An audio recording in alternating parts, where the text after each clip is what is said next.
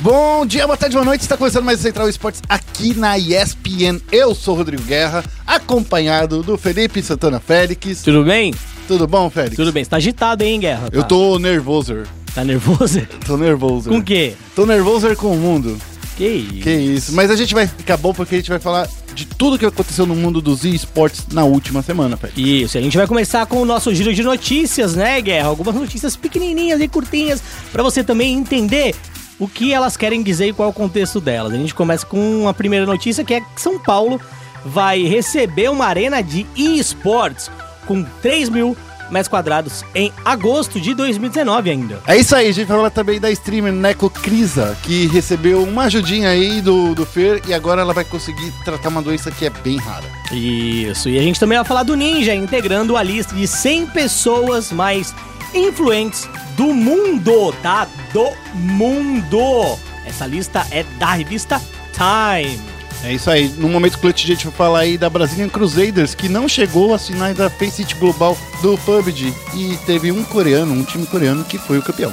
É, eu confesso que eu não assisti, então, Guerra, eu vou deixar mais para você comentar em respeito aos nossos ouvintes que não estão aqui para escutar eu falando merda de algo que eu não vi, tá? É, a gente também vai falar sobre a MBR e a Luminosity, que esse eu vi, eu tava lá, hein, Ah. Fer, Fer e Cold inspirado, falem também. Nossa, isso daí foi... Tem muita coisa pra gente falar. Isso foi um absurdo. É, e a LG, né? Nossa, Nossa Senhora. Que garantiram vaga para a segunda etapa da ESL Pro League Américas, tá? Para etapa final. É tá isso bom? aí. Etapa final. É isso aí, a gente vai falar também da Vanguard, que conseguiu aí vencer a Fúria na DreamHack Hill e a gente vai falar também de toda a polêmica aí do evento. E no Foco Nexus, aí a gente vai falar do Will Smith, né? O nosso querido maluco no pedaço, que de fato chegou bem malucão, investi- investindo 46 milhões na Genji. Genji. E é claro que a gente vai falar, né? Eu acho que é a notícia que mexeu com todos os fãs do LoL aí, que é a PEN voltando pro CBLOL, né? É isso? É isso, Pen voltando pro CBLOL, mas a gente vai emendar isso aí também com o chat aberto. Isso. Ou então vai ser os dois juntos. O, o A gente vai falar chat aberto? no chat aberto, a gente vai falar depois, a gente vai falar um pouquinho do geral aí com o Ericão, que é o técnico da Percut aí no chat aberto, vai falar com a gente o que aconteceu nesse ano. Ele vai fazer um balanço aí desse split com a gente, a gente vai trocar bastante ideia logo após a vinheta.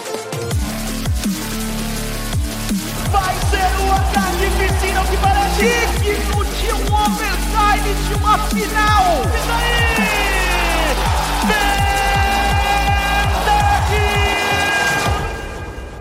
Começando aqui com o giro de notícias, a gente vai falar aí de São Paulo, que vai receber aí uma arena de esportes com 3 mil metros quadrados em agosto.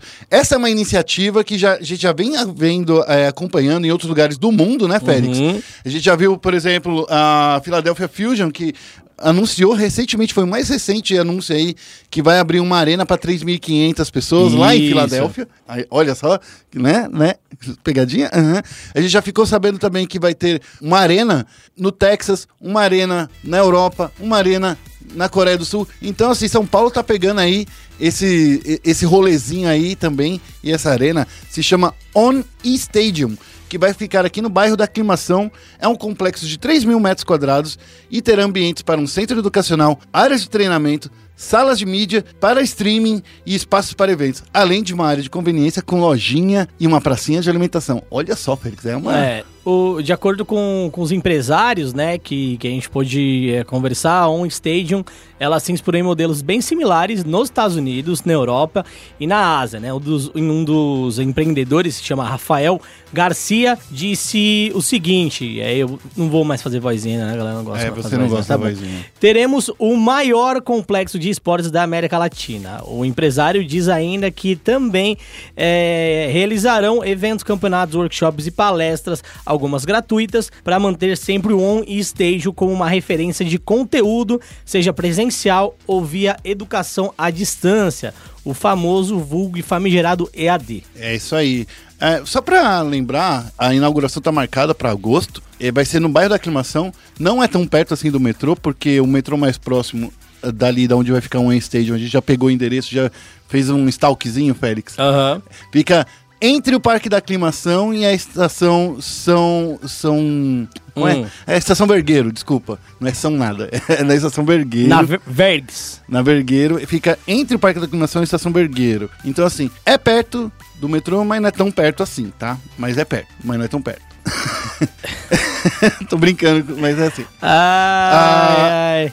Outro, outro, outra ideia que me bateu assim quando eu tava fazendo essa, essa notícia, Félix, que essa notícia aconteceu aí na sexta-feira santa, na Páscoa, né? Que aconteceu no último final de semana, que foi um dos maiores eventos aí do Brasil. É, é, me lembrou bastante a Live Arena, que é, um, que é uma arena também, mas ali bem menor, para 100 pessoas. Aham. né? Mas eles fazem também esse lance de ensino à distância. Eles também têm é, cursos com o pessoal da Red Kennedy. O Lupe já deu aula lá, Uhum. Yoda já deu aula lá. E é onde é gravado o Brasileirão de Rainbow Six. Sim. É, me, me lembrou bastante também. Eu acho que a proposta é bem parecida, na verdade. Eu não sei a metragem certinho lá da Live Arena. Eu acho que é bem menor, né? Não é 3 mil metros quadrados, É, porque. é, eu, não, eu não sei a metragem, né? Então, Mas 3 mil Né? metros é muita coisa, né? É quase um shopping. Eu. Não, é quase um shopping. É, depende do shopping É um mini shopping. bairro. Mini shopping. É, Melhor. É uma, bom- mini é uma bomboniere grande. É. Não sei. Bom, É. É um quase um extra. É, então, quase um extra minuto. É, eu acho que é uma iniciativa legal, é, iniciativas como essa, eu sempre apoio, eu acho que é, a Live Arena vem fazendo um trabalho legal e interessante em relação aos cursos, formação de pessoas, etc. É claro que é um mercado ainda em desenvolvimento, então é, esses cursos, a princípio, não parecem ser tão interessantes é, para muita gente, mas eles são de fato bem interessantes para quem quiser fazer, principalmente os cursos que falam de geração de conteúdo, né? Para streaming, influenciadores e coisa do tipo. Acho uma ideia legal. Se os investidores, né, os executivos forem de fato inteligentes, por mais que eles não estejam recebendo o dinheiro em si para ter alguns eventos lá, é interessante ter alguns eventos lá por awareness de marca, né? Então, o, o lugar, o On Stadium, tá sempre na boca da galera, sempre tá sendo falado. Então, acho que o primeiro ano, o que é o ano do break-even no geral, né? Isso. É um ano também para se manter na mídia, por mais que você não consiga alcançar o faturamento é, em relação ao seu investimento e chegue ali é, no break-even, eu acho que o primeiro ano é o ano para o lugar se mostrar e receber inúmeros eventos. Bom, vamos para a próxima notícia, Félix. Vamos falar aí da Necocrisa, que recebeu uma ajuda do Fer aí para lutar contra uma doença que ela tem e é uma doença muito rara. Ela, a Neco é uma streamer e ela tem um- uma, uma doença chamada mudez seletiva. Aham. que ela tem um problema para se comunicar, que às vezes ela precisa forçar a voz, daí isso daí acaba é, saindo sons que ela não gosta, tal. Uhum. Não é um problema psicológico, como muita gente criticou aí, Sim. é um problema nas cordas vocais dela. Aham. Ela vai fazer essa operação. E o Fer ajudou com 7 mil, reais, 7 mil dólares aí para ajudar nesse tratamento que ela vai fazer na Coreia. Isso, ó, pra, pra galera no geral entender, né? Ela precisava de 10 mil no geral, o Fer doou 7. Isso. Então o Fer doou aí 70% do dinheiro, era 10 mil dólares, né? Isso. Doou 7 mil dólares. Olha, eu acompanhei a história, né? Acompanhei via redes sociais e quando o Fer ficou sabendo, ele até comunicou no Twitter dele. é, ele traçou um, um paralelo, acho que bem, bem emotivo e bem legal com o que ele mesmo vem sofrendo em relação à audição dele, né? Sim. E ele gostaria que as pessoas não passassem pelo mesmo problema que ele é, vem passando em relação à saúde, algo que possa comprometer a- o que ele ama fazer, que é jogar FPS. E aí ele decidiu ajudar, lembrando também, né, nesses posts, que ele tem uma situação que favorece ele de ajudar outras pessoas. Eu acho que identificar isso é uma das coisas mais empáticas que poderia acontecer. E eu gostei bastante da atitude do Fer. Acho que é um cara que, no geral, dispensa comentários fora de jogo, né? O Carismático. cara é muito um god cara- de verdade, né? É, o cara é, é- é- é- Ele, ele. Cara, acho que poucas palavras. Ações é, valem mais do que palavras. É, poucas palavras podem descrever uma ação como essa, é, É. isso.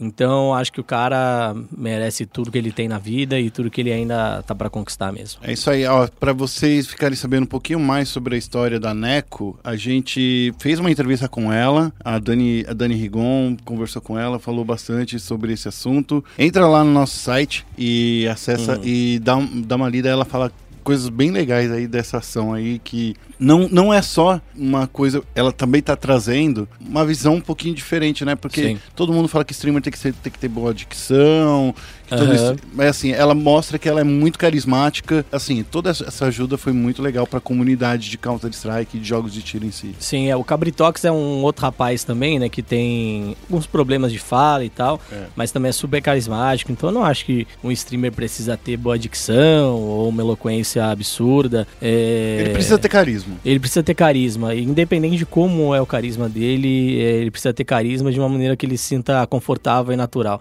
Agora, só pra terminar também, é, acho bem importante, tá até aqui no roteiro também eu vi, há 10 anos atrás, 15 anos atrás, a gente não veria nenhum atleta de esportes em condições de fazer uma doação dessa. É verdade. É, esse tipo de doação ela acontece muito em esportes mais tradicionais, né? A gente vê jogadores de basquete, futebol, é, futebol americano doando para algumas instituições de caridade, também para algumas pessoas é, em algumas situações de necessidade como essa.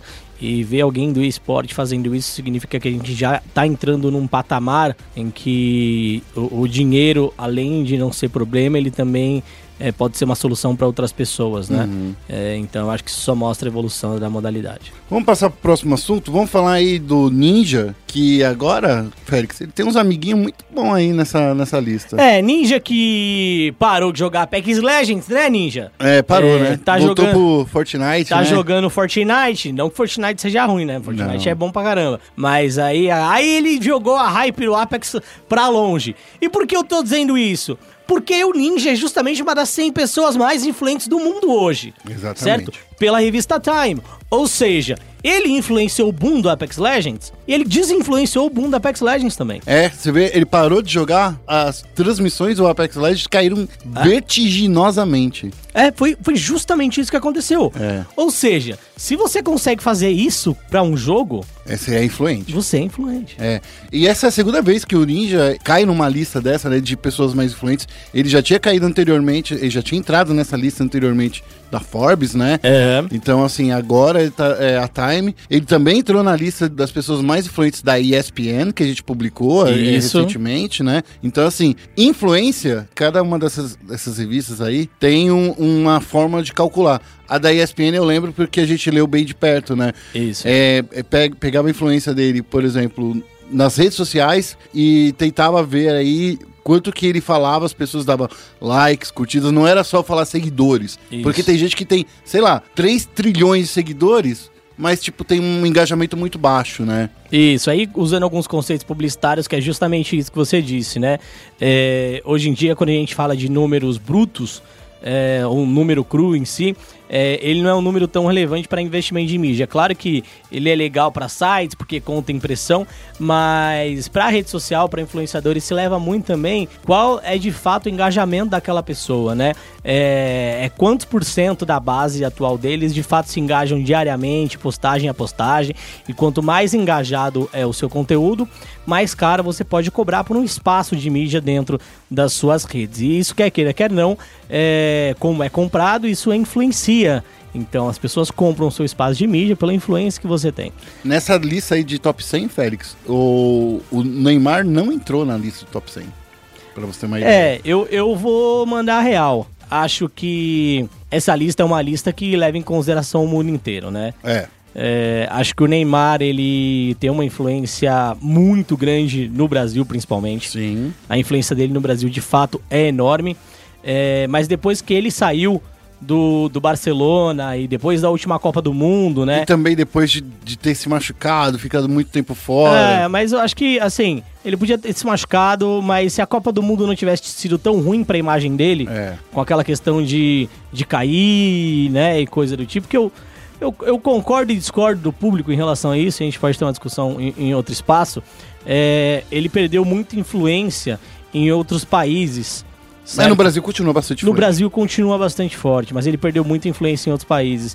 É, isso acabou levando ele muito pra baixo, né? Sim. A gente tem outros jogadores como Cristiano Ronaldo, por exemplo, o Messi, Que estão na lista da Time. que estão na lista e são super influentes ao redor do mundo, não só no país em que eles nasceram.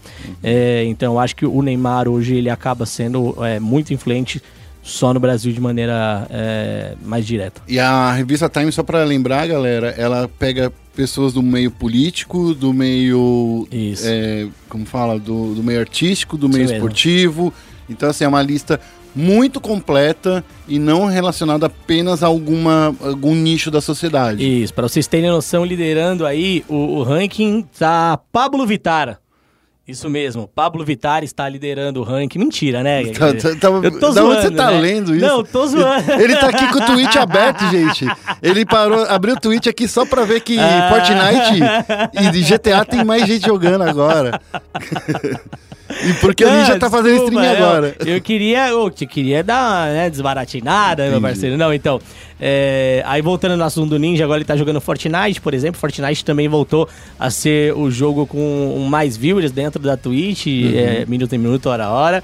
E o Apex Legends, hoje, nesse mo- momento aqui que a gente tá vendo, às quatro da tarde da segunda-feira, ele tá Em décimo segundo. Décimo segundo aí, tá bem próximo de Overwatch, World of Warcraft, FIFA. É, é que também tem outra coisa, né, Félix? A gente tem que lembrar que tá rolando um evento aí que tá mudando tudo. Que é o evento de lançamento aí do Mortal Kombat 11. Ah. Né? Porque Mortal Kombat geralmente não entraria nessa lista. Mas como o jogo sai só nessa terça-feira, então a galera tá Sim. querendo ver o que que tá rolando aí de novo nesse jogo. É, tem a Copa do Mundo de Fortnite também. Também. Acho que a galera voltou a jogar muito mais Fortnite devido às classificatórias da Copa do Mundo que vão até junho. Tem diversos fatores, mas claro que o Ninja jogando Fortnite de novo é, É, um é claro. fator enorme. É, que daí, isso daí nem tem que discutir, né? Então, bom.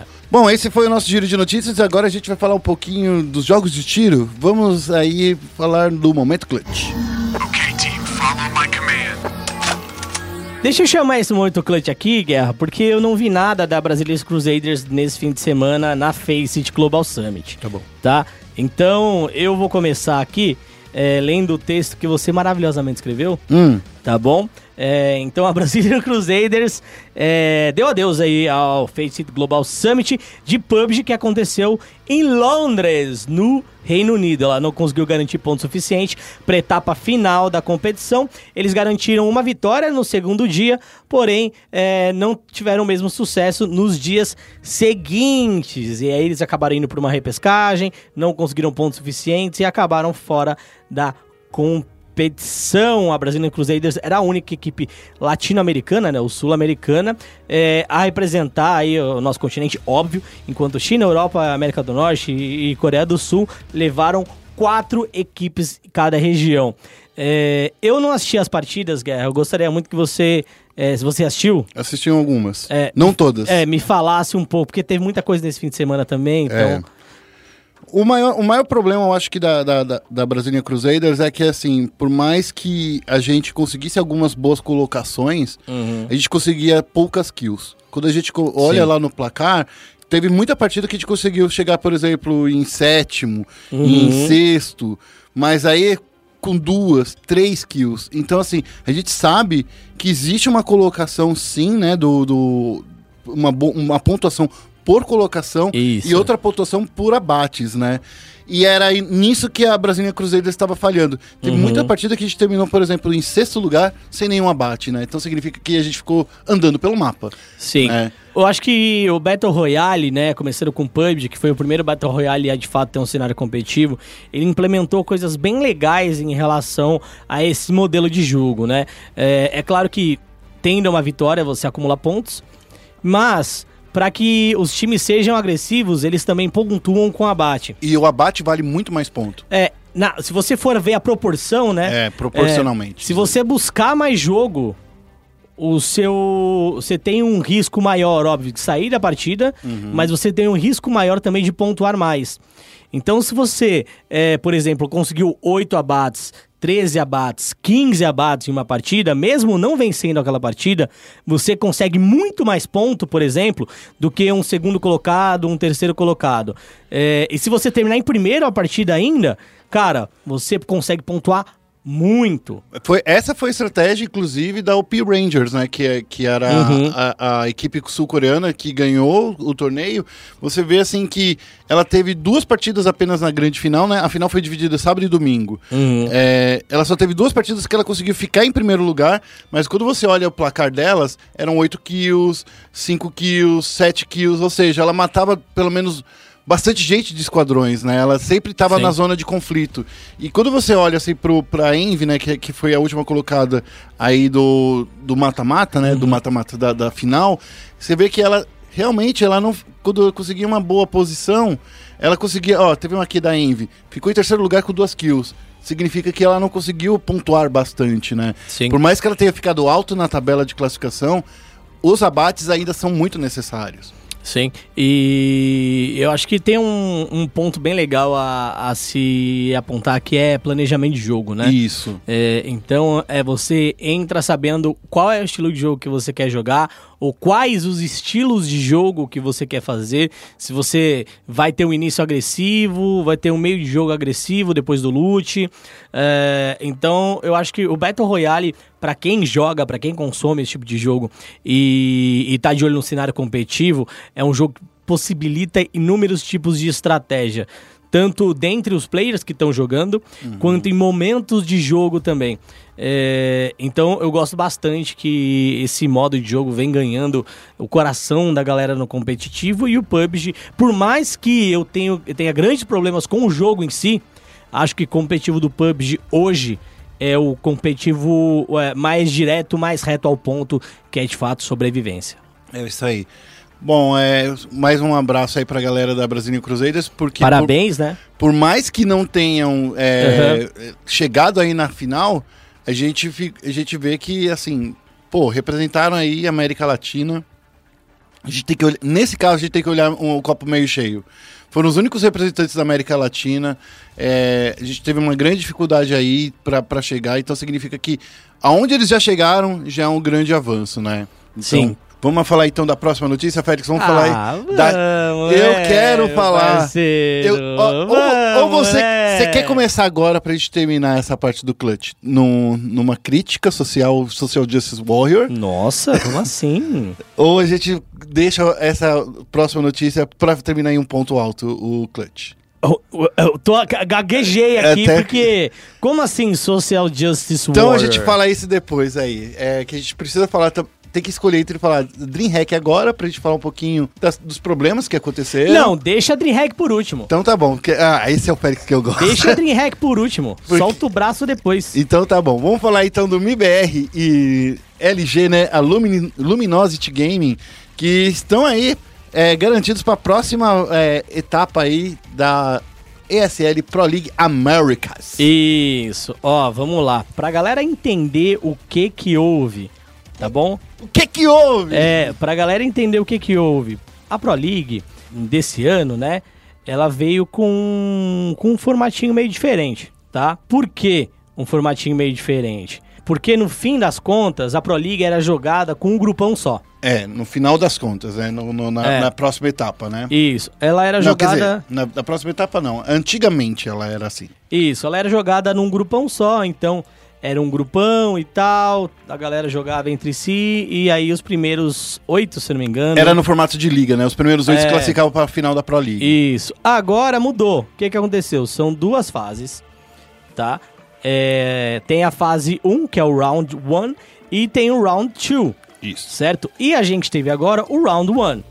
E nesse Round 1, os times foram separados em quatro grupos, tá bom? Na verdade, na América do Norte, em três grupos, tá bom? É, Então, no grupo A, a gente tinha NRG, United Renegades e NTZ, brasileira e NTZ. No grupo B, a gente tinha Team Liquid, Ghost, Complexity e Lazarus Esports. E no grupo C, a gente tinha Luminosity Gaming, MBR, Cloud9 e Team Envy. Isso. Esse grupo C era um grupo tenso. Era, Era. um grupo tenso. Não pra MBR, talvez, mas pra Luminosity. Ah, tá. pra Luminosity, que era um time que a gente não tem costume mais de acompanhar tanto, né? Não é um time que tá jogando muita lã grande. Mas é o time, só pra lembrar, tá? Aham. É o time que foi. que tem lá quatro membros aí que, que foi vice-campeão de um Major. Isso. Então é um time forte, tá?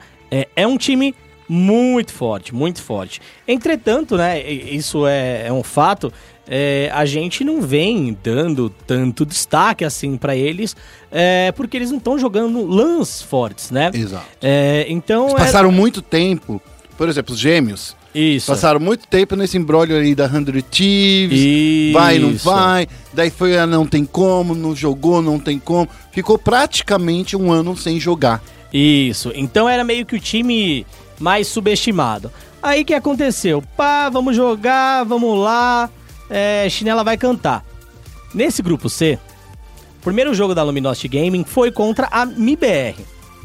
E foi uma ataca. Que jogo, que jogo, que jogo. Se você não viu, se você não, não conseguiu ver esse jogo, eu aconselho vocês a darem uma olhada no. Difícil, eu ia chamar de passeio da LG. Ah, não sei se foi Mas- bem um passeio. É, eu, é, É que assim- é, eu ia chamar de passeio, mas assim, passeio é quando, sei lá, você faz um 16-2, um negócio que não tem 16-1. momentos. É, que não tem momento você fala, puta, isso aqui é decisivo. Pô, esse eco aqui é decisivo. É, nesse jogo teve. É. Nos dois mapas, tanto na, na Inferno quanto na Trem. Tá. E aí, cara, ah, acho que assim, é, tanto o, o Steel, Gêmeos, entendeu? É, o, cara, fizeram uma partida absurda. Sim, sim, sim. Eu acho que principalmente quando a gente vê os gêmeos, o Boltz também, né? Jogou pra caramba nessa partida Sim, contra o MBR, sim, né? sim. Foi, foi uma bela É, de uma partida. Ele até lançou depois na entrevista lá na coletiva um, entre, um, um português ali, mandando a galera mandar um, um, um, um suck. É. Foi até engraçado. É, só que aí, depois da derrota, depois da derrota, É. é, a MIBR Acordou. acordou e acordou bolada. É, a partida seguinte foi MBR contra a Envy, na caixa e na trem. É, na caixa, MBR venceu por 16 a 14 e na trem por 16 a 4. Com o Fallen. Com o Fallen Nervoso. nervoser, jogando o que sabe. E depois, contra a Cloud9, Overpass e Trem, 16 a 9 para MBR e 16 a 1 para MBR. E aí confere com o code inspirado. Caramba, não, assim, é, é, esse daí da Team Envy foi, foi- da, da MBR contra a Team Envy foi incrível. É. E foi muito triste, sabe ver o quê? O, a partida seguinte, que foi a Cloud9 contra a LG.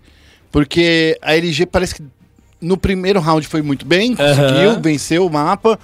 Já aí daí os dois segundos deu uma apagadinha, né, Félix? Aí me deixou triste. É, o, o- vamos lá.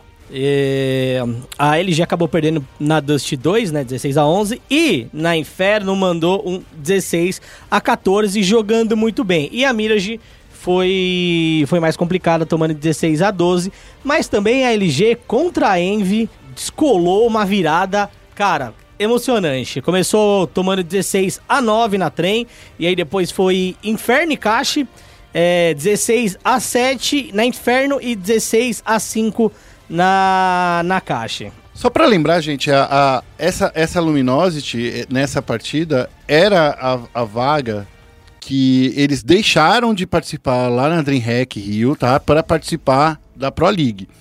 É, ele, daí, com isso, essa vaga na verdade tinha sido oferecida primeiro para Fúria, tá? Então a Fúria não, não quis ir, é, preferiu honrar o compromisso de jogar a DreamHack do que jogar aí a, a, a, a Pro League. Por quê?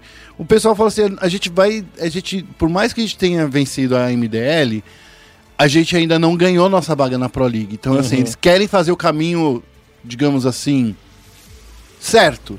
Eles querem conquistar essa vaga. Eles não querem dada de mão beijada, entendeu? Eu entendo. Eu acho que teve até muitos especialistas discutindo aí se foi uma boa jogada aí da, da Fúria largar essa oportunidade na mão da, da Luminosity, né? Porque pra Luminosity caiu no colo deles e agora, Uhum. com esse resultado aí dessa partida de sexta-feira, eles já estão na fi- nas finais da Pro League. Porque por uma combinação de resultados aí, eles acabaram ficando em primeiro lugar do grupo. É, olha, eu, Eu nem sei o, o- que dizer, porque eu não esperava de fato que a Luminosity fosse. Vencer, né? É, que fosse ter um desempenho tão bom.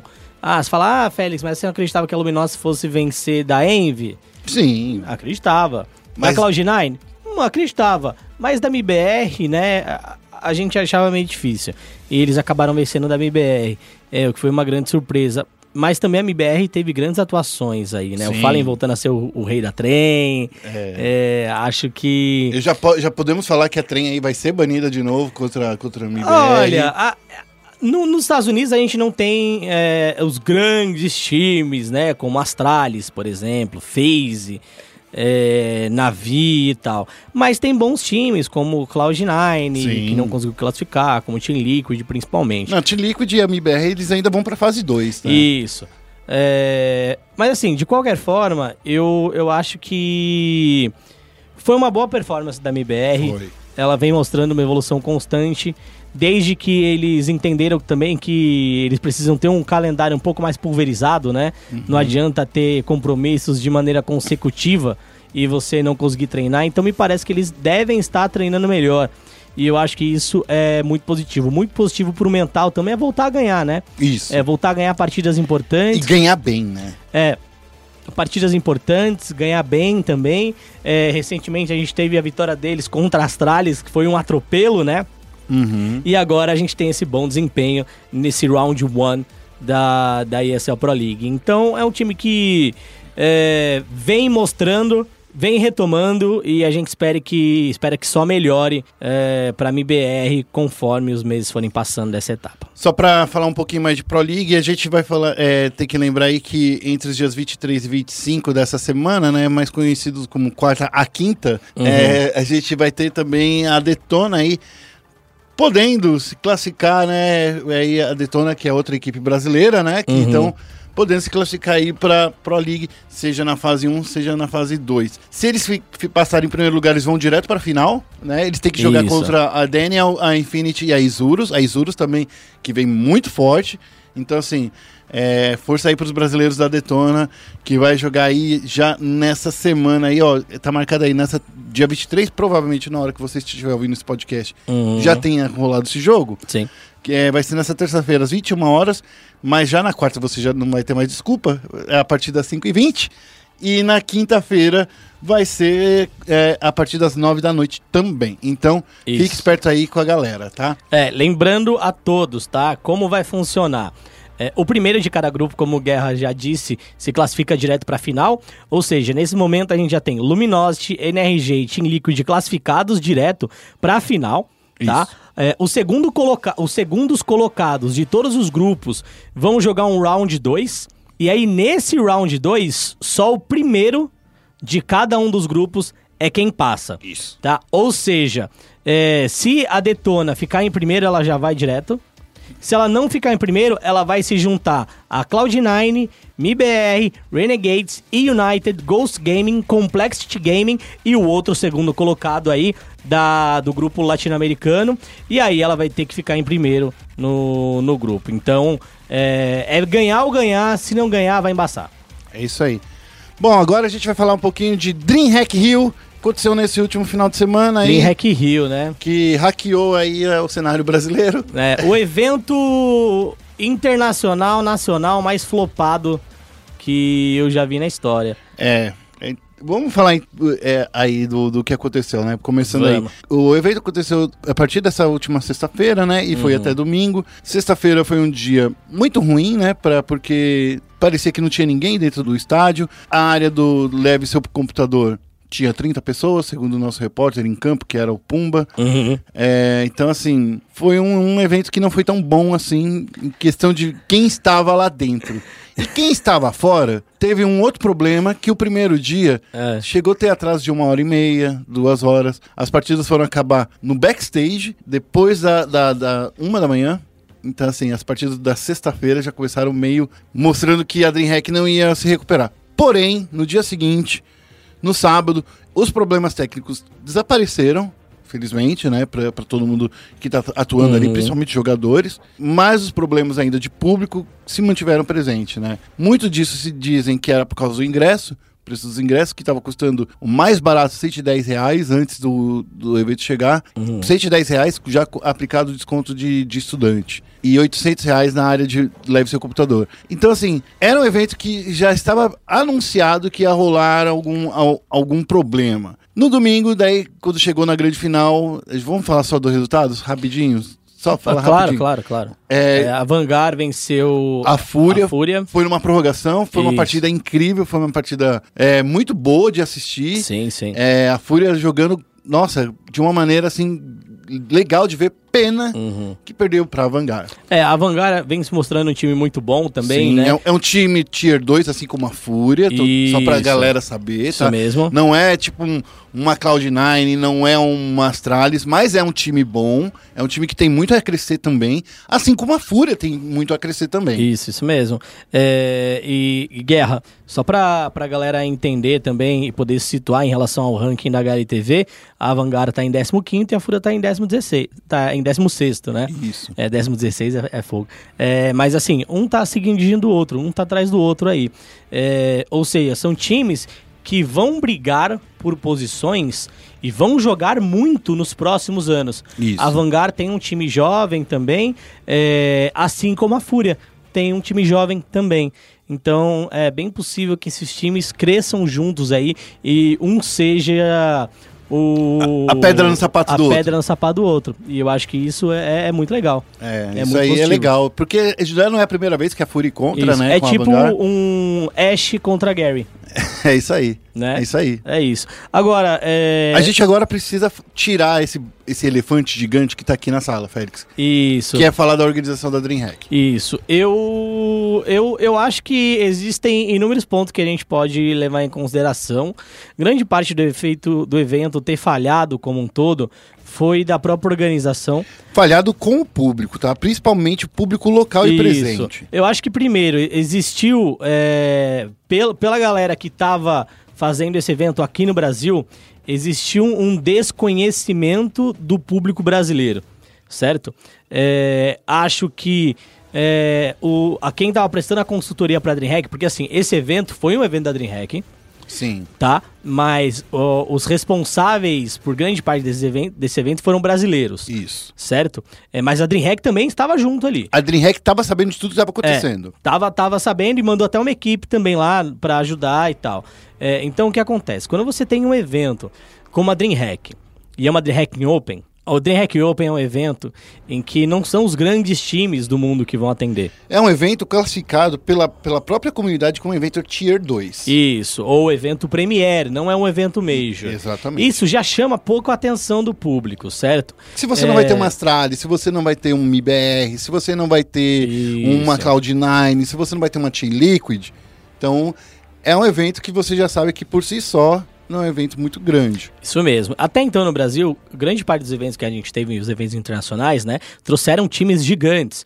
Então a gente pega, por exemplo, o, todas as Pro Leagues, teve MBR, a Blast Pro Series, que foi em São Paulo, que deu super certo, teve MBR, teve Astralis, teve FaZe, teve Liquid, vários times extremamente fortes. É, até mesmo a própria final da Pro League de Rainbow Six Siege, que foi já na Geonesse Arena, perto ali da onde aconteceu o evento da, da DreamHack. É do lado, É. literalmente. Foi um evento internacional grande também. É, e aí o que aconteceu? Esse evento não, inteligentemente, não se baseou só no CS. Também tinha parte de Rainbow Six. Só que é, os problemas estavam tão grandes que é, o Rainbow acabou não acontecendo. Isso tirou ainda mais o interesse do público em comparecer ao evento. É, lembrando também, né? Você, ah, eu gosto de League of Legends. No League of Legends você paga 40 reais pra ver os melhores times do Brasil, pelo menos. Ou os melhores times do mundo quando é um MSI, como foi o MSI. Então, mais da metade, menos da metade do preço, no caso, né? Do que era estava sendo pago com carteirinha de estudante. Uhum. É, E outra coisa, né? É, a cultura do carioca, eu acho que não tá em também atender a eventos que você tem que levar seu próprio computador. Talvez isso, não, não menosprezando a região É que também os- era ou os 800 cariocas, reais, né? né, Félix? É, mas aqui em São Paulo, por exemplo, numa campus party, a galera já tá mais acostumada a esse tipo de coisa. Claro que o valor influencia bastante, mas eu acho que o local onde o evento foi feito, que foi no Rio de Janeiro, é, é um local maravilhoso, já recebeu inúmeros eventos, tem uma estrutura maravilhosa, mas São Paulo eu acho que seria um, um local melhor para receber esse evento, né? Pela primeira vez. Porque a gente tem acaba tendo mais público de acordo com pesquisas, né? Já feitas por organizações internacionais e nacionais sobre quantidade de gamers no Sudeste. É, e é um público que também já está mais acostumado a chegar nos locais e tem transporte é, mais fácil para esses locais também. Ó, só, só sendo um pouquinho, nesse caso, tá? De transporte, Hum. comparando Dreamhack, Bring Your Computer com a, a Campus Party. Isso. Só comparando esses dois Claro, eventos, claro. assim. O, o, o Sambódromo de São Paulo, que é no AMB, que é uma- onde Que não é um acontece- lugar perto, né, também. Não é um lugar. É isso que eu ia falar. É. Não é um lugar também de facilíssimo Não é. acesso. Porém, porém tem a estação Barra Funda, que é ali mais, Isso. entre aspas, próximo à própria Campus Party. Quando você paga o ingresso para levar seu computador, eles se responsabilizam de levar da Barra Funda até a Uhum. Campus Party. Eles assim, não é que eles se responsabilizam, eles fornecem um transporte transporte, é.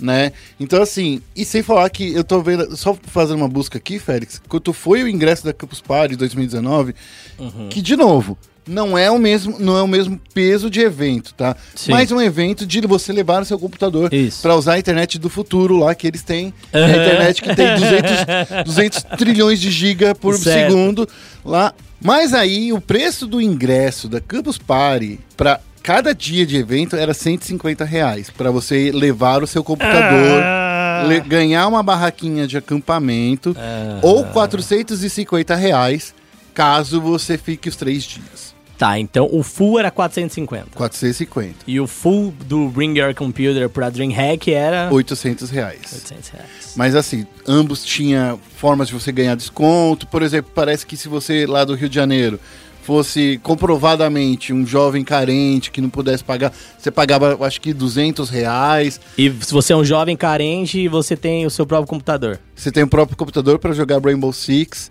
É. CS. CS. Então, assim. Mas, enfim, a questão é: eles tinham ainda uma oportunidade ali de você levar o seu computador de um preço mais barato do que pagando É. 800 bala, Ó, né? com todo o respeito. Todo respeito. Aí, eu preciso ainda nomear outra, tá, outra coisa. então vai lá. Eu preciso falar das É promessas bom que, que, eu eram. xingo, vai. Era bom pra falar outras promessas. Era previstos três palcos. Um Aham. palco só pra fazer espetáculos, pra fazer show musical. Uhum. Outro palco que ia ser onde seriam realizados os eventos do LoL Universitário, do Rainbow Six e do PUBG. Esses dois palcos, o musical e desses eh, eventos mistos, não foram entregues, não foram concluídos. Porque tinha ingresso demais a so, eh, sobrando e, claro, que estava previsto ali que ia ser fechado.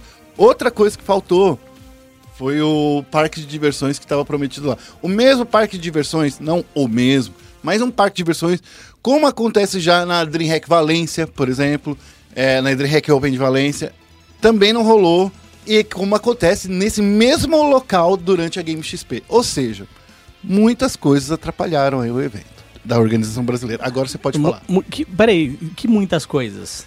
né? Tudo isso aí atrapalhou? Atrapalhou o evento. e tudo né? isso aí veio da mente de quem? Veio dos organizadores brasileiros. Então, não, assim- eu, só- eu não tô falando assim que. Eu só tô falando das coisas que foram promessas, que É. não foram cumpridas. Então, os grandes responsáveis da, da- do fracasso total desse evento são os organizadores.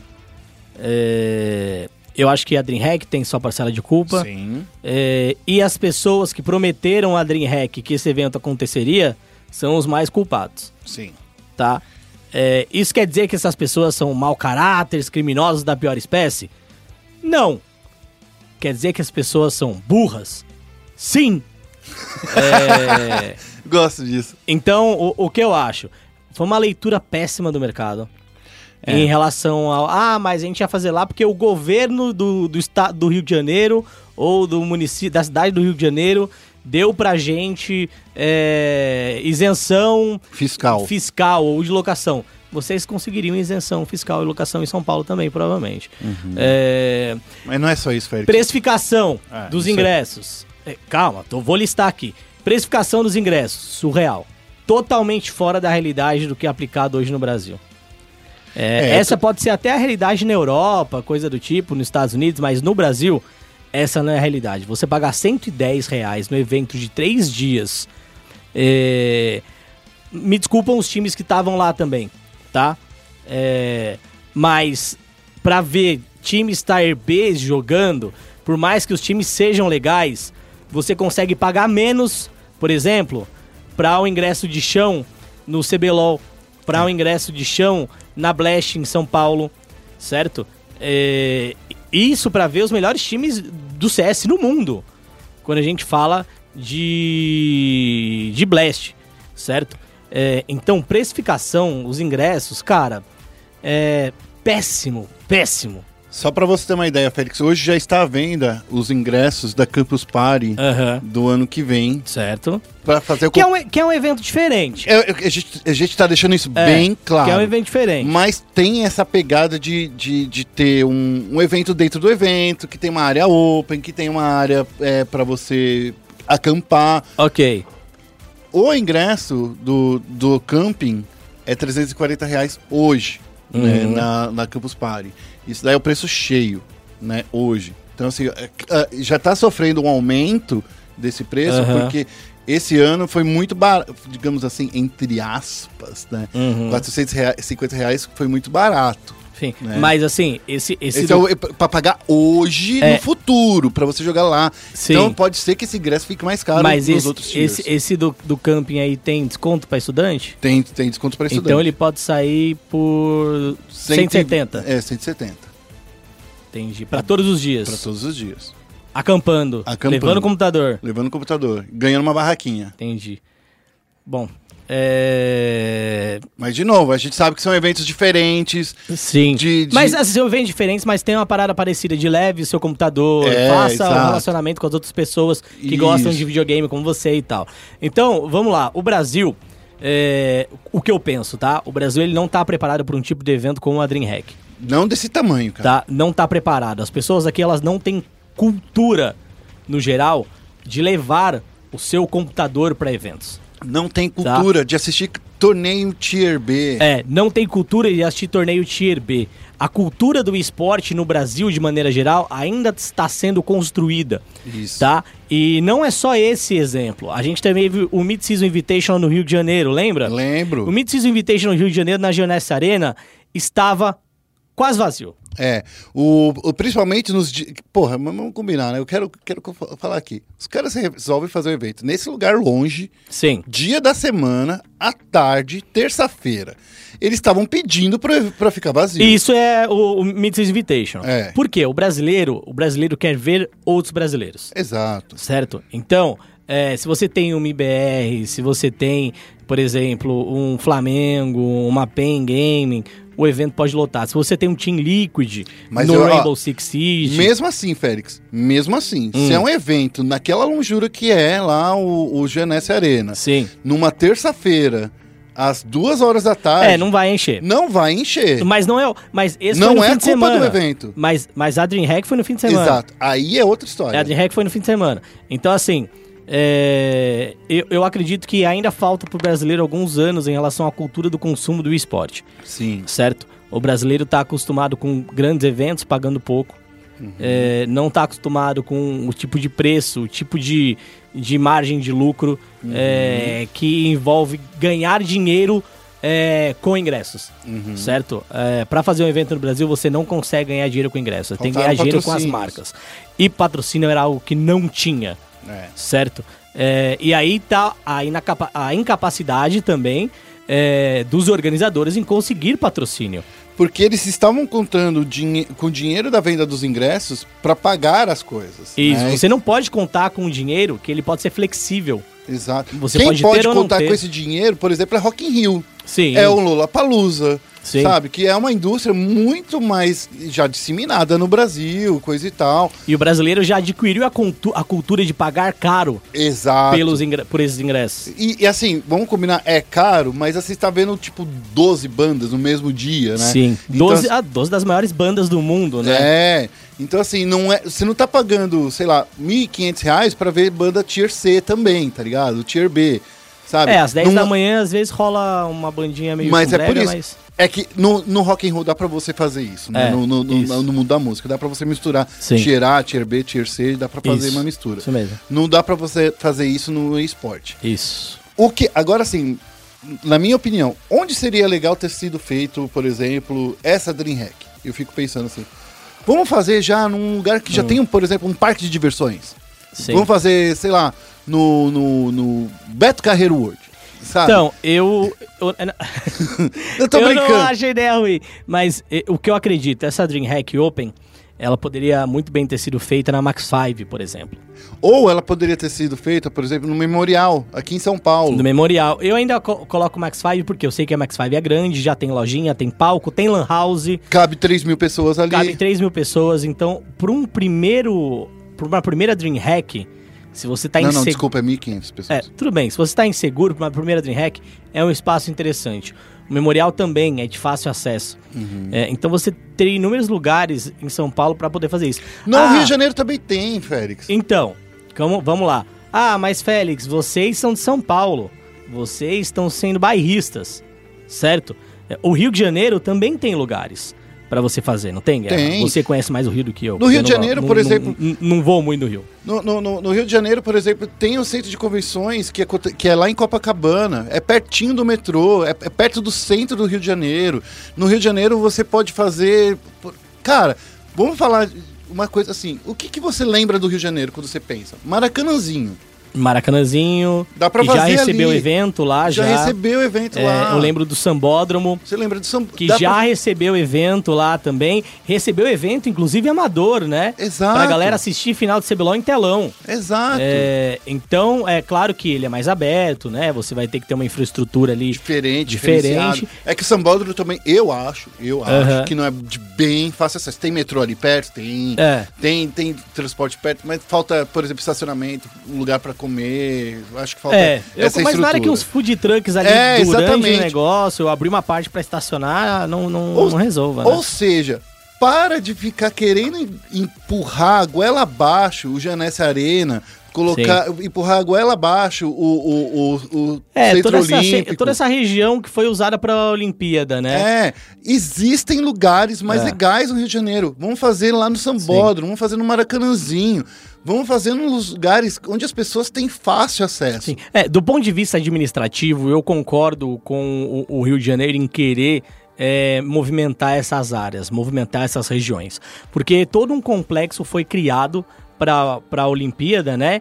E hoje é um complexo que você vê ele sendo Mas- tecnicamente subutilizado. Mas a gente tem que pensar do ponto de vista do empresário, Félix. Tudo bem, calma. Eu estou, eu estou, eu estou Fazendo os pontos. fazendo os pontos. Então, do ponto de vista do, do município, ou, ou do estado do Rio de Janeiro, né, quem administra lá, eles estão corretos em tentar levar eventos para lá, certo? O empresário, o empresário em si, também não está errado em querer fazer os eventos lá.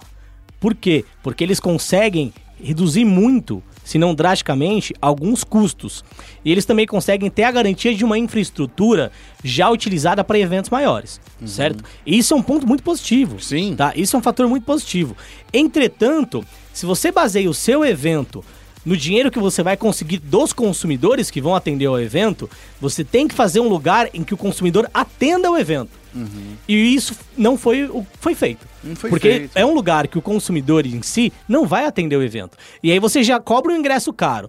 Ah, ninguém vai sair, sei lá, é, de Minas Gerais. De São, ou poucas pessoas vão, né? Poucas pessoas vão sair de Minas Gerais, de São Paulo, por exemplo, pra ver a Vanguard, Fúria jogando, entendeu? É, então, seria mais interessante fazer um evento para que pessoas do estado ou da região pudessem atender. Só que também pro cara que mora lá, ele não vai também perder duas horas do tempo dele indo, mais duas horas voltando, entendeu? É. Pra assistir esses times, porque é um lugar longe. Então, se fosse um lugar de mais de fácil acesso, mais pessoas do Rio poderiam atender o evento. Exatamente. É, E se o ingresso fosse mais. Vamos bater nessa tecla. Se o ingresso Sim. fosse mais barato. E outra coisa, né? É, quando você começa. Ah, minha estratégia de precificação. É, ela vai ser uma estratégia de precificação para bancar os custos. Então, todo o meu fluxo de caixa vai vir da minha bilheteria. Você não pode começar com o ingresso mais caro. Você tem que fazer, por exemplo, como a BGS faz. A BGS faz assim, ó, o primeiro lote é o mais barato. É. Ou cervejaria faz assim, ó, é open bar, mas o primeiro lote é 40, o segundo lote é 80, o Isso. terceiro lote é 150.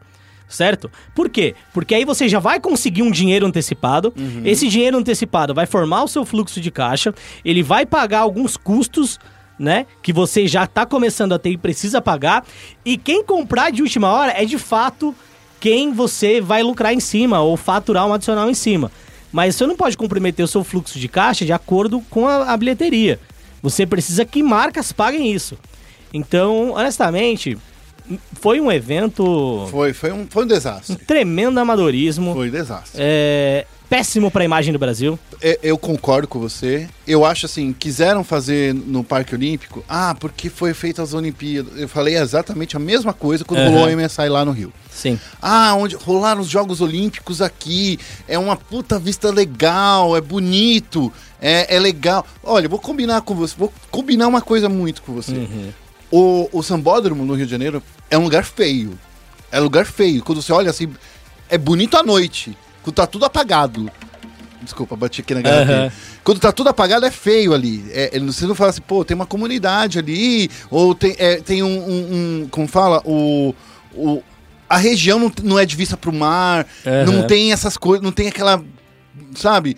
Um cartão postal de fundo que nem tem lá no Parque Olímpico. Parque Olímpico, Sim. você olha assim pelas fotos e fala assim, cara, dá vontade de morar aqui. Claro. O Sambódromo não. O Sambódromo é bonito à noite, com o carnaval lá, mas é de novo uma estrutura que está sendo utilizada. Poderia ser feito para outras coisas, sabe? Então é assim, concordo com gênero, número e grau com você, Félix. Poderia ter sido muito melhor se fosse pensado no consumidor e não só no, no- no- na parte de reduzir custos. Sim.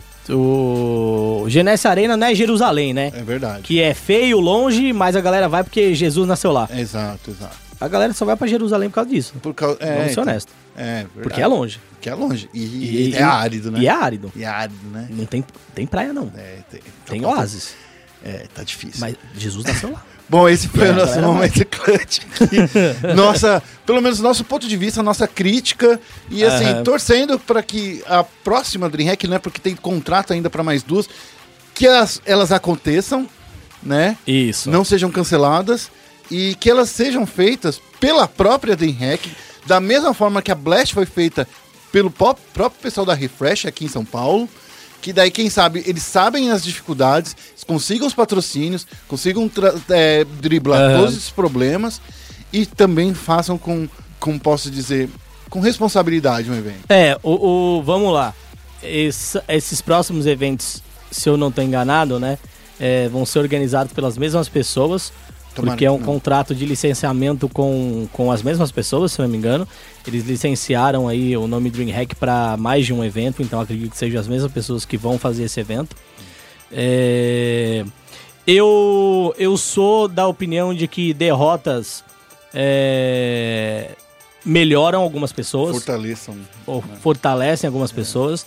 É, por mais que essa primeira DreamHack tenha sido um, um grande show de burrice em planejamento, acredito que ela pode ajudar muito na execução da próxima se as pessoas souberem identificar os pontos negativos de fato. Tomara. Se elas não se enganarem, se elas forem sinceras com, com elas mesmas. É, então eu ainda boto fé que os próximos eventos da DreamHack é, podem ser sim é, interessantes e importantes para o cenário brasileiro e limpem a imagem do Brasil em relação à DreamHack Por favor. e possa ajudar também essas pessoas a limparem um pouco a imagem delas, né? Como profissionais do meio do esporte, eu não gosto quando esse tipo de coisa acontece, porque é, isso é um mau exemplo que acaba causando um efeito dominó, um efeito borboleta, né? É, outras pessoas que gostam, ou, ou donos de marca, executivos de marca que olham esse tipo de evento falam, nossa, mas eu, Eu- não vou investir mesmo nisso, não. Olha isso aí. Dá um, dá um medo, por exemplo, se uma Star Ladder quisesse vir aqui pro Brasil, daí olha Isso. esse- pra esse evento específico e não olhe pros outros que foram um sucesso, né? Isso. enfim. Bom, esse foi o nosso momento clutch. A gente vai falar agora um pouquinho de LoL, rapidinho. Vamos aí focar no Nexus. Bem-vindo a Summer's Rift. Focando no Nexus, a gente tem dois assuntos. Uma notícia rapidóssima. Rapidóssima. Rapidócio. É. É, a gente vai falar aqui, Félix, a gente vai falar do Will Smith e outros investidores que injetaram 46 milhões na Gen.G. Gen.G é aquela equipe super conhecida aí, né? Ô, o que você fez essa cara aí? Cê- O Félix fez uma cara, gente, vocês precisam ver, tá? É, por, não. É super, super É conhecida. conhecida pra quem, pra quem do mundo do esporte. A D&D, pô, você não conhece? É- A D&D Não, do- é, é o time de League of Legends. O Guerra, o Guerra me respeita, Então, Guerra. Mas é super conhecida no meio do esporte. Não é tipo... Se você virar pra um jogador de CS e falar, você conhece a D&D? Ah, entendi do que Se tá você virar falando. pra um jogador de Rainbow Six e falar, você conhece a D&D? Talvez sim. Se você virar pra um jogador de Rainbow e falar, você conhece a SKT. Fnatic? Conhece. Se você virar pra um Mas tem- jogador de tem- LoL e falar, você conhece Fnatic? Sim. Se você virar pra um jogador de tá CS que é e isso. falar, você conhece a Fnatic? Ah, Conheço. porque ela tem é, nas três categorias. É claro. Ah, entendi. Agora, Tá bom. Genji, pra mim, eu vou falar, mano, quem pariu esse desgraçado? Então, a D&D, ela conseguiu 46 milhões em investimentos de diferentes fundos de empresas provenientes do Vale do Silício. Uhum. Entre essas pessoas está o Keisuke Honda, o Will Smith e tem também o Chris Bosh, que é um jogador aposentado da NBA. Essas galeras aí estão acreditando aí que esse time vai pra frente, velho. E a D&D, é verdade. A D&D é uma grande promessa aí do mundo do esporte, né? Chegou em algumas, algumas finais aí no, na, na LC LCK, jogou também aí o Mundial do, do, do, do ano passado, do ano anterior também. Então, assim, é uma equipe aí que tá em franca ascensão, Félix. É. Tá em franca ascensão. Não ganhou nada esse ano, só experiência. É. Você tá fazendo barulho do Honda só porque o do Keisuke Honda, né? O Keisuke, ele é jogador de futebol, joga atualmente no Melbourne, Hum. mas já teve passagens pelo Milan, por exemplo.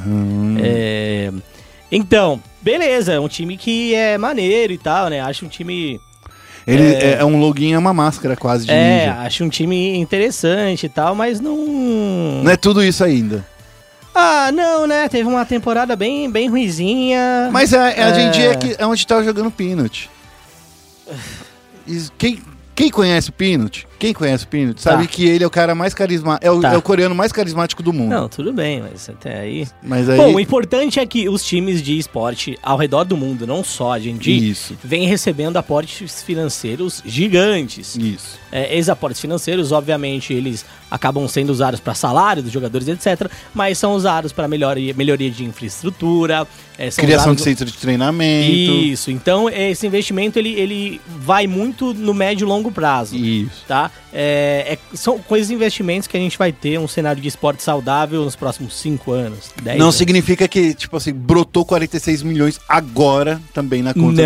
Não. Calma, gente. É, muitas vezes é, essas pessoas dão uma carta de comprometimento. De dar uma grana aí durante É. os anos. Aí. E só que é- é- essa carta de comprometimento é me comprometo a dar a grana a você caso é, o plano seja tal. Aí vamos lá, primeiro aporte. Foi feito isso, isso, isso? Não foi? Então, se não foi feito isso, eu posso retirar. Parte da grana, Parte da, parte a da grana grana inteira. que eu me comprometi a investir. Exatamente. Então, o que foi investido foi investido, mas a próxima rodada que eu tenho que botar dinheiro, eu posso optar por não colocar se você não atendeu é, ali alguns dos pontos que a, a gente acordou. É, mas é Dito bom, é legal, isso- maneiro. Dito isso, a, a é dona da Soul Dynasty, da Overwatch League, e também tem é, equipes no, no, no PUBG, no Call of Duty e também em Clash Royale. Isso. Não tem tantas, assim, é, participações em outras coisas. Mas a Soul Dynasty é um time que eu gosto bastante. Tá tomando taca também, Tá né? tomando taca. Tá, os caras estão tomando taca de todos os lados aí. Já que a gente falou de Genji, vamos falar Genji. então de PEN. E vamos falar de Team One, que são duas equipes que também receberam grandes investimentos nos últimos tempos, velho. Ah, eu ia perguntar, mas o que, que tem a ver com o outro? Mas você já me respondeu, tudo bem. É, a gente teve a final aí do circuito desafiante, eu e o Guerra, a gente teve o prazer inenarrável de acompanhar presencialmente as partidas, né, Guerra? Que teve. você- posso fazer a, brincadeira que tava todo mundo falando pra mim ou não? Claro que você pode. Posso fazer a brincadeira? Que tinha mais gente lá no circuitão do que na Dreamhack. Eu, eu tava fazendo essa brincadeira. Você tava fazendo essa brincadeira? Eu acho que eu fui o primeiro a fazer essa brincadeira. É, então. é, não, não quero ser agressivo com as tá- pessoas. Mas era uma brincadeira. é, é, é, na verdade, não era uma brincadeira, é um retrato da realidade. E a realidade dói. É, lá no, a gente estava lá no estúdio da BBL, do nosso querido Léo de Biasi. Isso, E que do também Nando tem Cohen, agora do Walter Longo. É, tem uma galera aí que tá, também é um grupo de investimentos aí, investiram bastante aí nesse, nesse estúdio. E a gente viu um 3 a 0 da PEN, principalmente um 3 a 0 que eu não me não não esperava que fosse desse jeito, né? Retumbante, né? Retumbante, foi um 3 a 0 que teve inclusive direita virada da PEN significa que eles souberam administrar uma pressão que eles não estavam recebendo até então, né? A PEN também, que só teve duas derrotas durante a fase de, de, de, de grupos aí do, do circuitão, uhum. conseguiu aí virar nas semifinais, passou invicta aí nas semifinais e na final. Eu acho que esse resultado aí já era um pouco esperado. Você acha? Porque eu assim, acho. eu... Você lembra que semana passada o chefe falou aqui pra gente, né? Ah, vai dar T1. Oh, com todo respeito ao Chaep, amo ele de paixão.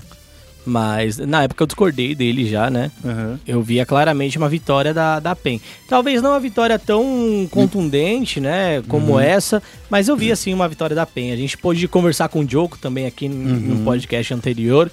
É, ele se demonstrou muito confiante, muito focado também.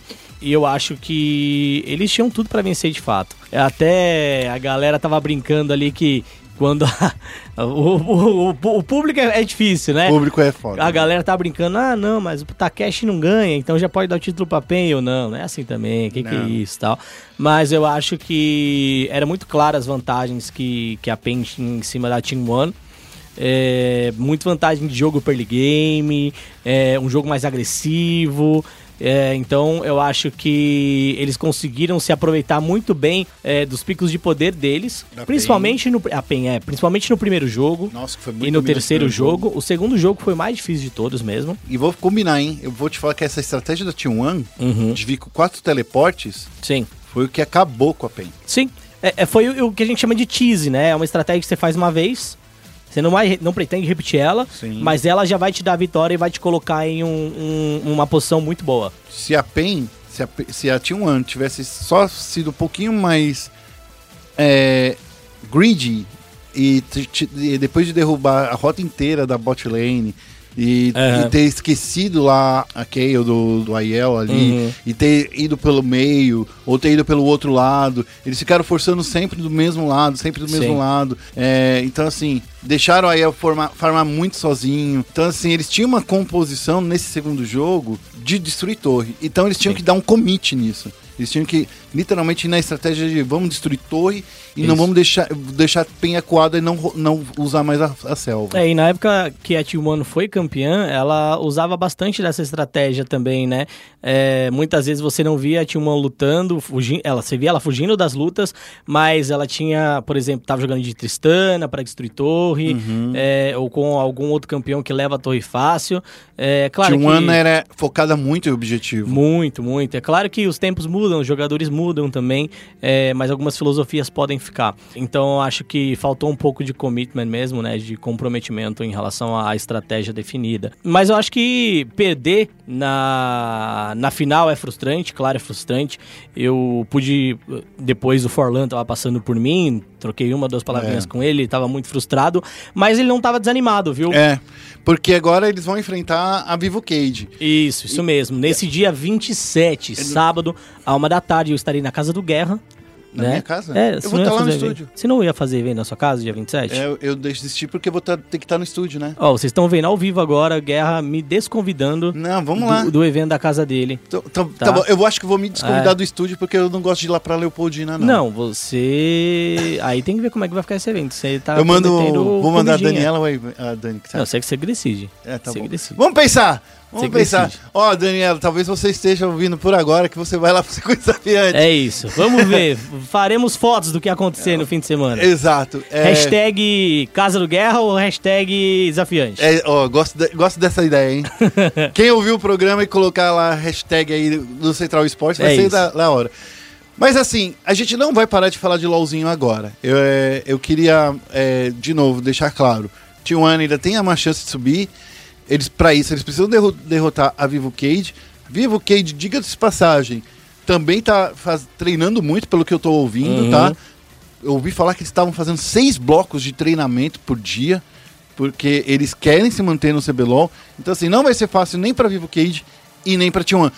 Porque se a T1 apresentar esse jogo que apresentou agora, por exemplo, principalmente da segunda partida, uma estratégia bem determinada, eles vão, vão passar da Vivo Cage. É, eu, eu também concordo. Se eles fizerem. é, eu acho que a, a Vivo Cage tem algumas similaridades à Red Kennedy. Sim. E eu acho que um dos fatores que acaba pesando muito é o fator psicológico, é, que é de fato uma coisa mais situacional. Então, se a, a Team One encostar a Vivo Cage na parede, fazer um 2 a 0 ou fazer um 2 a 1 eu acho que é bem possível que o time acabe né, é, bambeando um pouco. Mas eu ainda acho que a Vivo Cage é favorita para vencer esse confronto. A gente vai falar mais daqui a pouco, mas. É, concordo. E só queria fechar isso aqui antes de a gente ir pro chat aberto, falando uma coisa, Félix, que. Olha só como é engraçado. A PEN, eu queria deixar isso bem marcado, tá? A gente vai fazer, tentar fazer é, esse podcast na semana que vem, tentar trazer os técnicos de quem tá, subiu aí pro, pro CBLOL. A PEN, ela desceu do CBLOL como? Como um time reativo, um time que nunca tomava pri- é, é, postura de ataque, era um time que era muito passivo. Já a, essa PEN que está subindo agora é outra PEN. É uma PEN que, que, é- que toma iniciativa, que pressiona. É uma PEN muito melhor. E eu gosto dessa PEN que está subindo agora muito mais do que aquela PEN que caiu. Somos dois também, gosto muito mais. Então é isso aí, vamos pro chat aberto agora. Estamos começando agora o chat aberto e não é surpresa para ninguém que o nosso co-host quase, né? Quase co-host. É o Ericão que tá aqui conversando com a gente. E aí, Ericão? E aí, tudo bem? Tudo bom? Tudo ótimo? A gente Mais fala, aqui. a gente fala como se a gente não se tivesse visto antes, né? Sim, quase todo fim de semana. né? né? Então. E aí, Ericão, o, o chat aberto, talvez você tenha. É a primeira vez que você está participando, né? Que é mais um bate-papo mesmo, né? Eu queria que, antes de qualquer coisa, como a gente sempre fala com a pessoa que está participando pela primeira vez do chat aberto, de onde você veio? Quem é você? O que você come e quem você gosta? Brincadeira. Conta um pouquinho da sua história. Bom, eu sou manager, diretor, CEO, um monte de coisa da Uppercut. É, eu comecei na RMA, que virou Brave depois. E de lá fui direto pra Ilha da Macacada. Então coloquei o time da Brave no CBLOL, a gente teve o circuito desafiante. E depois fui contratado pela Ilha, da Macacada na época que eles estavam no circuito desafiante também e chegamos ao CBLOL. É, eu só quero que, eh, contar pra galera que você foi um dos caras que descobriu um dos grandes nomes aí do CBLOL, né? Qual deles? Tem vários. Além do Juan, né? Que é que- do, do N. Descobriu também o Forlan, né? Forlan, Redbert foi meu jogador quando ele tinha 15 anos. Não podia nem participar Não de podia nem campeonato. jogar, na época a gente só jogava Go for LOL. Ah. Ah, pô, tem um monte aí que passou na minha mão. Então, que- então eu vou, eu vou colo- é, colocar aqui você como o caça-talentos do League of Legends. Ah, um deles, um deles. Porque nesse split aí você descobriu dois talentos aí que não tava no radar de ninguém, né? Que, Sim. que é o Lechase e, e o Alternativão, Alternative X. É claro que não é só uma coisa minha, assim, né? O Rafa e o Scrap ajudaram bastante nessa, nesse scout, digamos assim. Principalmente o Scrap, porque ele é de lá, tem muito contato, né? Trabalhou na Liga, Liga Espanhola, que faz muitos treinos com a Liga Portuguesa por causa de proximidade e tal. Então é claro que tem o, o dedo deles nessas, nessas contratações também. E nesse ano vocês. A gente tava vendo que a primeira semana vocês estavam vindo com tudo, né, cara? A gente precisa fazer aqui um balanço aí desse ano rapidinho antes de chegar pra falar do MSI, mas você fez aí um. Vocês tiveram uma semana muito. A primeira semana foi. A primeira semana. A primeira, Primeira rodada, rodada, foi muito forte de vocês. É, seis vitórias. Só, uma per- derrota. só perdeu pro Flamengo naquela primeira no vacilo, semana. que era pra ter sido 7-0, na verdade. É, então. E aí? O que, que aconteceu com o time depois disso? Eu acho, como eu venho falando, assim, eu acho que a gente tava na página 1 do livro. Fizemos 6 a 1 a gente achou que a gente tava prontos pra ir pra página 5 e esquecemos de ler a 2, 3 e 4. Então, eu acho que a gente pulou algumas etapas do, que- do nosso planejamento e fomos já pra um passo mais avançado. Vocês já quiseram mudar muita coisa É. estratégica e dentro do jogo. É, a gente quis colocar mais estilos de jogo, sendo que a gente tava dominando muito bem um e tava esquecendo disso. E aí a gente foi querendo colocar coisas no repertório e a gente foi ver na oitava derrota seguida que era melhor voltar pro básico do que ficar tentando descobrir a roda de novo. E quando vocês voltaram pro básico, vocês voltaram a vencer. Deu certo. É, É. Então, assim. é- é- essa é uma, é uma balança muito difícil de fazer, né? De você pegar um, um time que tá indo bem, daí você quer dar um passo além, mas às vezes é é um passo maior que a perna. É, principalmente porque você olha o treino e tá funcionando no treino. E aí você fica com aquele negócio na cabeça, poxa, tá funcionando no treino, mas no palco não funciona. O que que tá acontecendo? E aí você tenta consertar algumas coisas. Eu acho que a gente também é, acabou demorando pra trazer o psicólogo novo.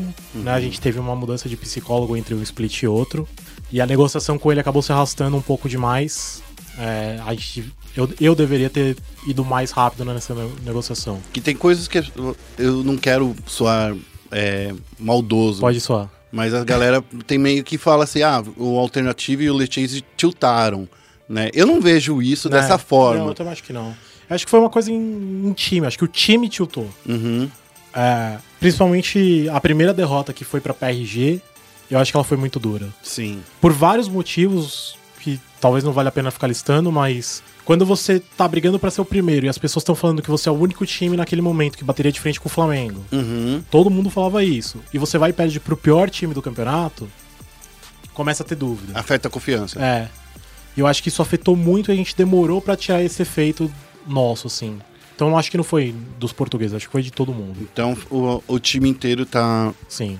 Se acertou, pelo menos, na- como eu disse, na, na última rodada, né? Na, na, na rodada 3, que era uma rodada também muito difícil para vocês, porque era uma rodada que vocês precisavam vencer muito mais partidas, porque senão vocês iam estar numa zona de rebaixamento que ninguém queria. E tava lutando também para se classificar. É, a gente deu sorte que eu, eu vinha falando isso na GH toda semana que a gente perdia. Quando a gente começou a perder, eu falava, olha, a gente perdeu, mas a rodada foi boa pra gente. E por incrível que pareça, acho que todas as rodadas foram ótimas pra gente em questão de resultado. Quem a gente precisava que perdesse, perdia. Quem a gente precisava que ganhasse, ganhava. E aí, a gente chegou dependendo só da gente. Sim. Os quatro últimos jogos a gente dependia só da gente. A gente tinha que ter ganhado, ganho da CNB e a gente estaria classificado. A gente perdeu pra CNB e ganhou os outros três. Mas, por sorte, a gente não disputou pra cair, porque ia ser complicado. Não é meio estranho ficar, tipo, na no meio, literalmente no meio da tabela, que você não joga nada, que você não joga nem pra. É, eu prefiro não jogar nada. do que jogar agora uma relegation. é, entre ficar lá embaixo e, e jogar relegation e ficar no meio da tabela, eu fico- prefiro no meio da tabela. Mas você acha que a, a Uppercut foi meio hypada demais? A Não. galera hypou muito? O pessoal pega no meu pé que eu dei uma entrevista que eu falei que o nosso nível era maior que aquele. Sim. E eu continuo falando isso. Eu acho que o nosso nível é maior do que a primeira semana que a gente mostrou, porque a gente mostrou pouquíssimo na primeira semana. A gente mostrou um único estilo de jogo e tava funcionando. E muito maior, infinitamente maior do que as oito derrotas seguidas. Tá. Eu acho que a gente tem um potencial pra chegar. É, eu acho que ele é muito próximo da primeira rodada, da primeira fase, mas muito, e muito longe da, da metade do campeonato. Então eu acho que a gente ainda tá se descobrindo, se conhecendo. Querendo ou não, um time muito novo entre si. Na, e agora a gente tem que fazer a pergunta de, ouro, né? Porque Sim, o- padrão. o time vai ficar junto? Cara, eu quero. é, A janela de transferência abriu faz pouco tempo. Eu não sei na Europa como é que tá, mas eu tenho que me preocupar muito com a Europa porque eu tenho dois, dois europeus que não contariam como importe pra eles, né? E. Você acha que a galera olhou direitinho aqui pro CBLOL? Porque eu Ó. acho que o CBLOL não tá muito no radar da galera. Eu, eu recebi muita notificação de pessoa, pessoas da Europa. Então, eu sei que na Euro, na, em Portugal, os dois são muito falados. Direto tem matéria sobre eles. É, eles acompanham mesmo. Ah, se a gente for acompanhar nossas redes sociais, o acesso de portugueses cresceu muito por causa do Lechase e do, do Alternative.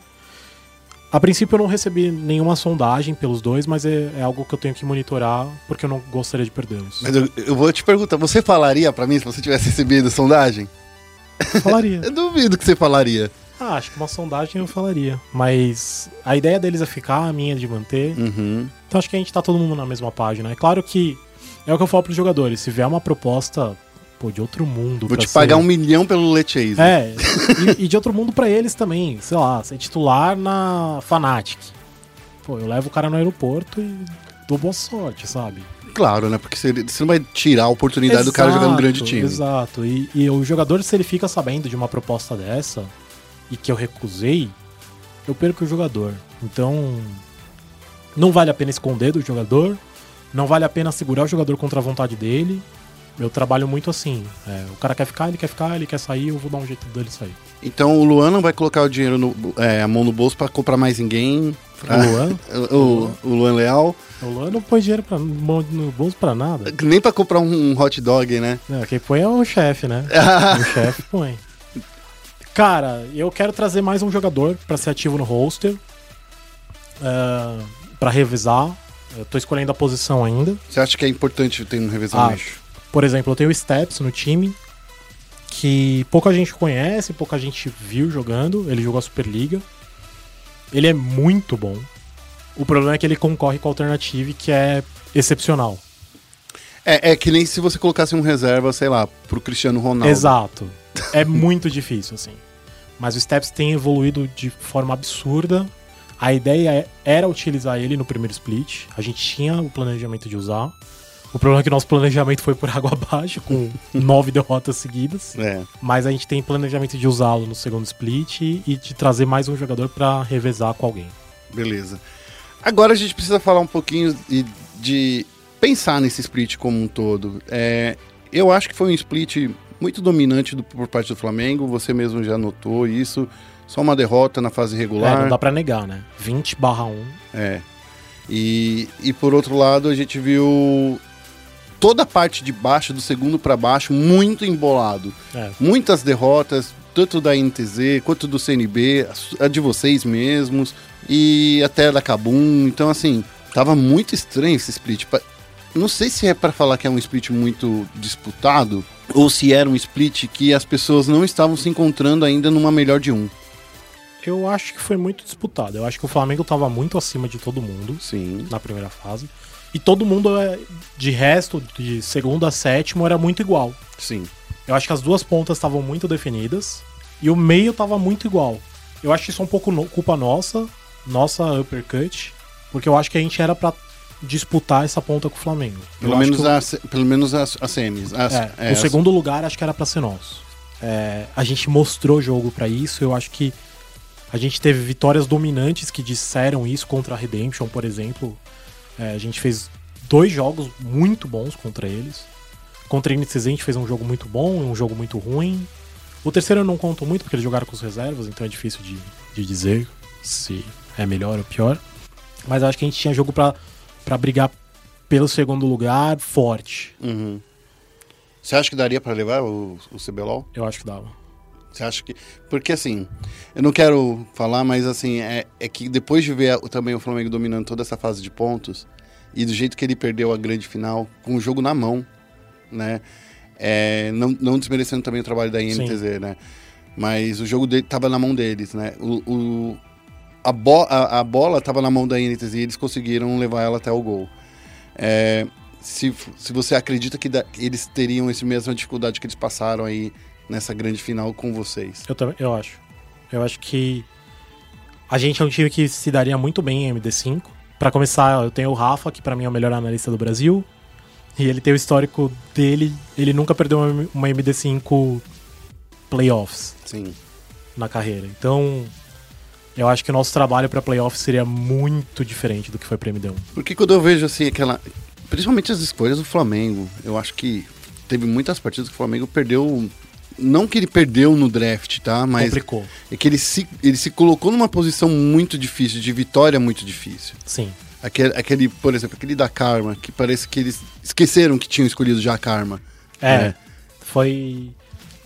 É claro que quando você tá dentro do time, você, você sabe mais do que qualquer outro. Então, sei lá. A gente pegou o tweet. Sim, Se tivesse dado errado, eu estaria ouvindo a mesma coisa. é verdade. Deu certo, então a gente é genial. Sim, Eles treinaram, eles devem saber o que eles estavam fazendo. Eles, aliás, eles sabiam o que eles estavam fazendo. sim, eles, e tanto é que eles fizeram. Eles fizeram. Se tivesse dado certo, a gente tava aplaudindo aqui, falando, nossa, genial. Karma destrói o Ecari. É, entendeu? Então, assim, tava treinado. É difícil de vendo de fora, achei ruim. Mas só eles sabem o que eles treinaram e o que eles podiam ter feito. É, enfim. Bom, a gente tem aí agora uma parte muito interessante que tá começando agora, né? A gente viu as finais aí mundiais. A gente viu. Sim. A gente viu umas coisas muito doidas, né? Principalmente na Europa. A gente viu um- uma Sona Itari, que tanto na Europa quanto nos Estados Unidos. É, que até vi- en- entendi como é que funciona, que a Sony Tarek é, não é pra você ganhar rota, é pra você ganhar jogo. E é uma estratégia que eu acho. É a melhor estratégia quando você joga com uma dupla pra ganhar jogo, porque você tem sustain, tem aura, tem escudo, tem muita é, resistência. É, você não perde a rota e você ganha o jogo, basicamente. É, então.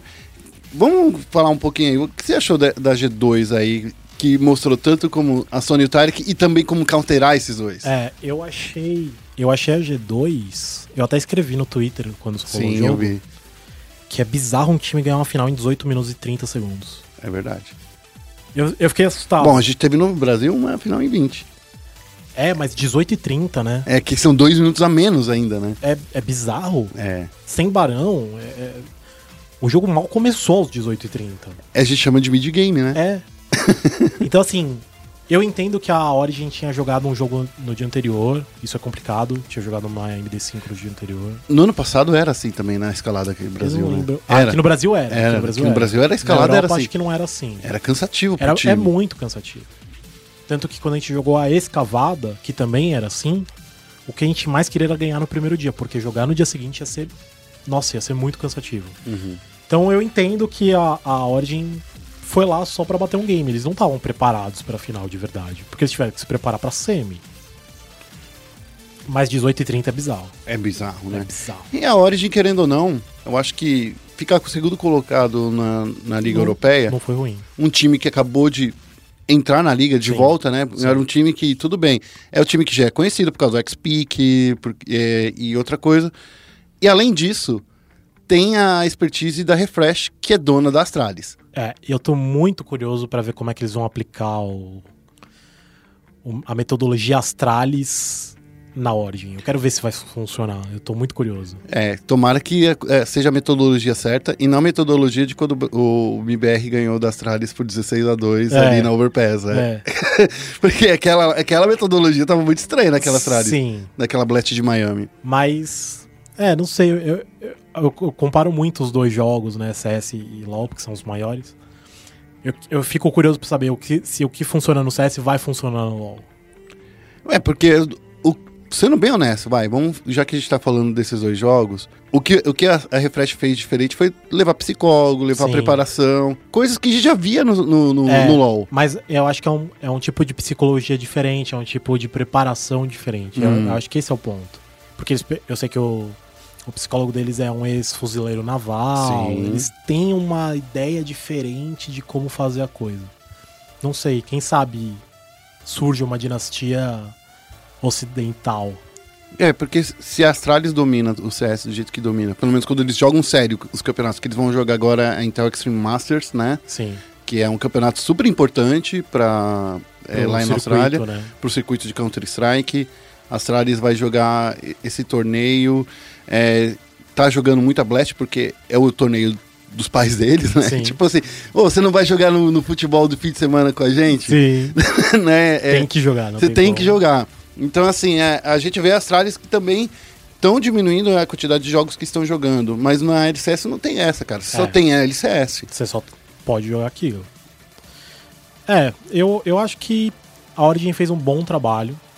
Eu acho que foi interessante, é um time que pouca gente esperava que fosse chegar, pra ser Eu sincero. não, eu, pra ser sincero, falar assim, eles vão lutar pra não cair.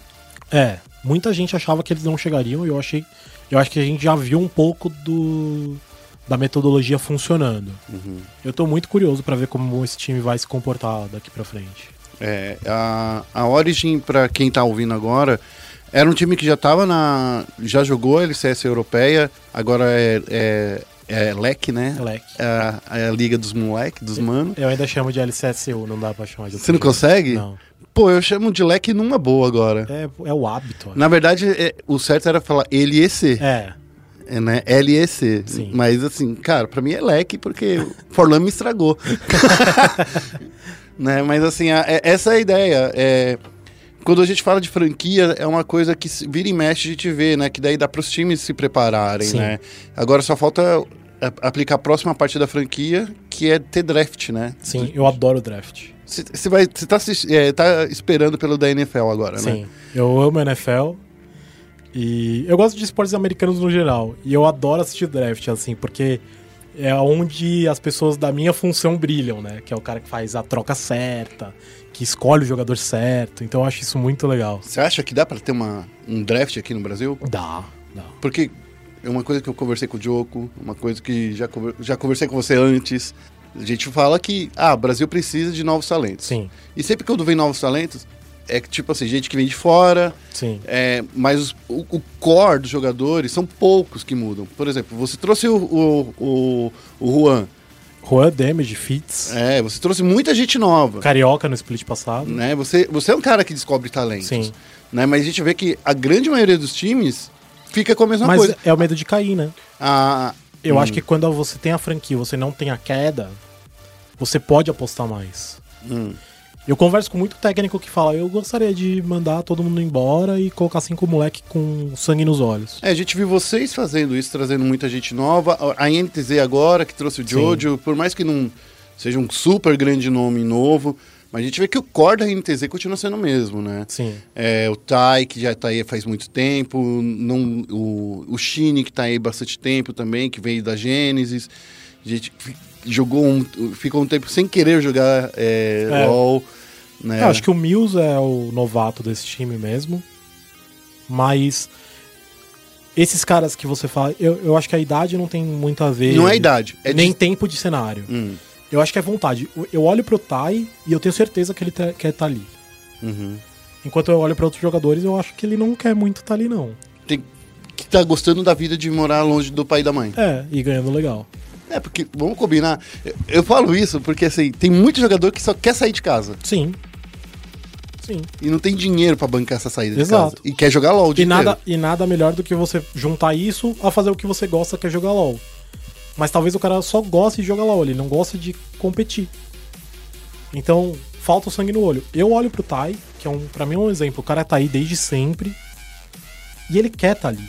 É, quando ele jogou na G- na G3X, já tava mostrando. Sim. Isso. O BRTT, o BRTT tem 28 anos, tá desde 2012 no cenário. Ele quer tá ali. Ele faz aquilo porque ele quer. Eu acho que isso é o mais importante. Isso pra mim não tem idade. Eu vejo um moleque de 17 chegando no cenário que quer tá ali também.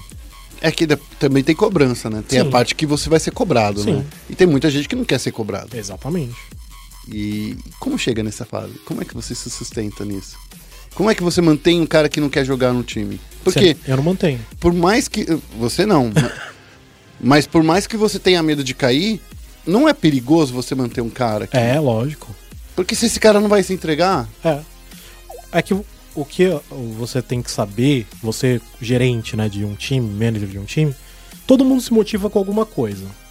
Alguns é competição, outros é dinheiro, outros é, sei lá, Pizza, pizza, açaí. açaí, açaí que é, Sushi. sushi, multiback. É, Mas não dá pra ir no multiback todo final de semana. não dá. Ou dá. Não Tem- dá, cara. Tem time que vai. Mano, mas eu, eu fui no Outback outro dia e gastei 200 conto. Eu não tenho 200 conto todo final de Se semana. essa é a motivação do cara, Entendi, mas tem que ganhar pra ir no Outback. mas tem que ganhar. pra ganhar. É eu- tipo biscoitinho pra cachorro? é. Eu prefiro manter o cara que a motivação dele é passar o carro no fim de semana. Hum. Eu prefiro esse tipo de jogador. Mas tem organização que prefere outros tipos. Eu não julgo. Eu acho que tá, todo mundo tá certo. Quando a gente tá falando nisso, só pra ficar claro, não é só no CBLOL, é circuito desafiante, é tier 3, inclusive. Até em outros jogos. Até em outros jogos. Até no futebol.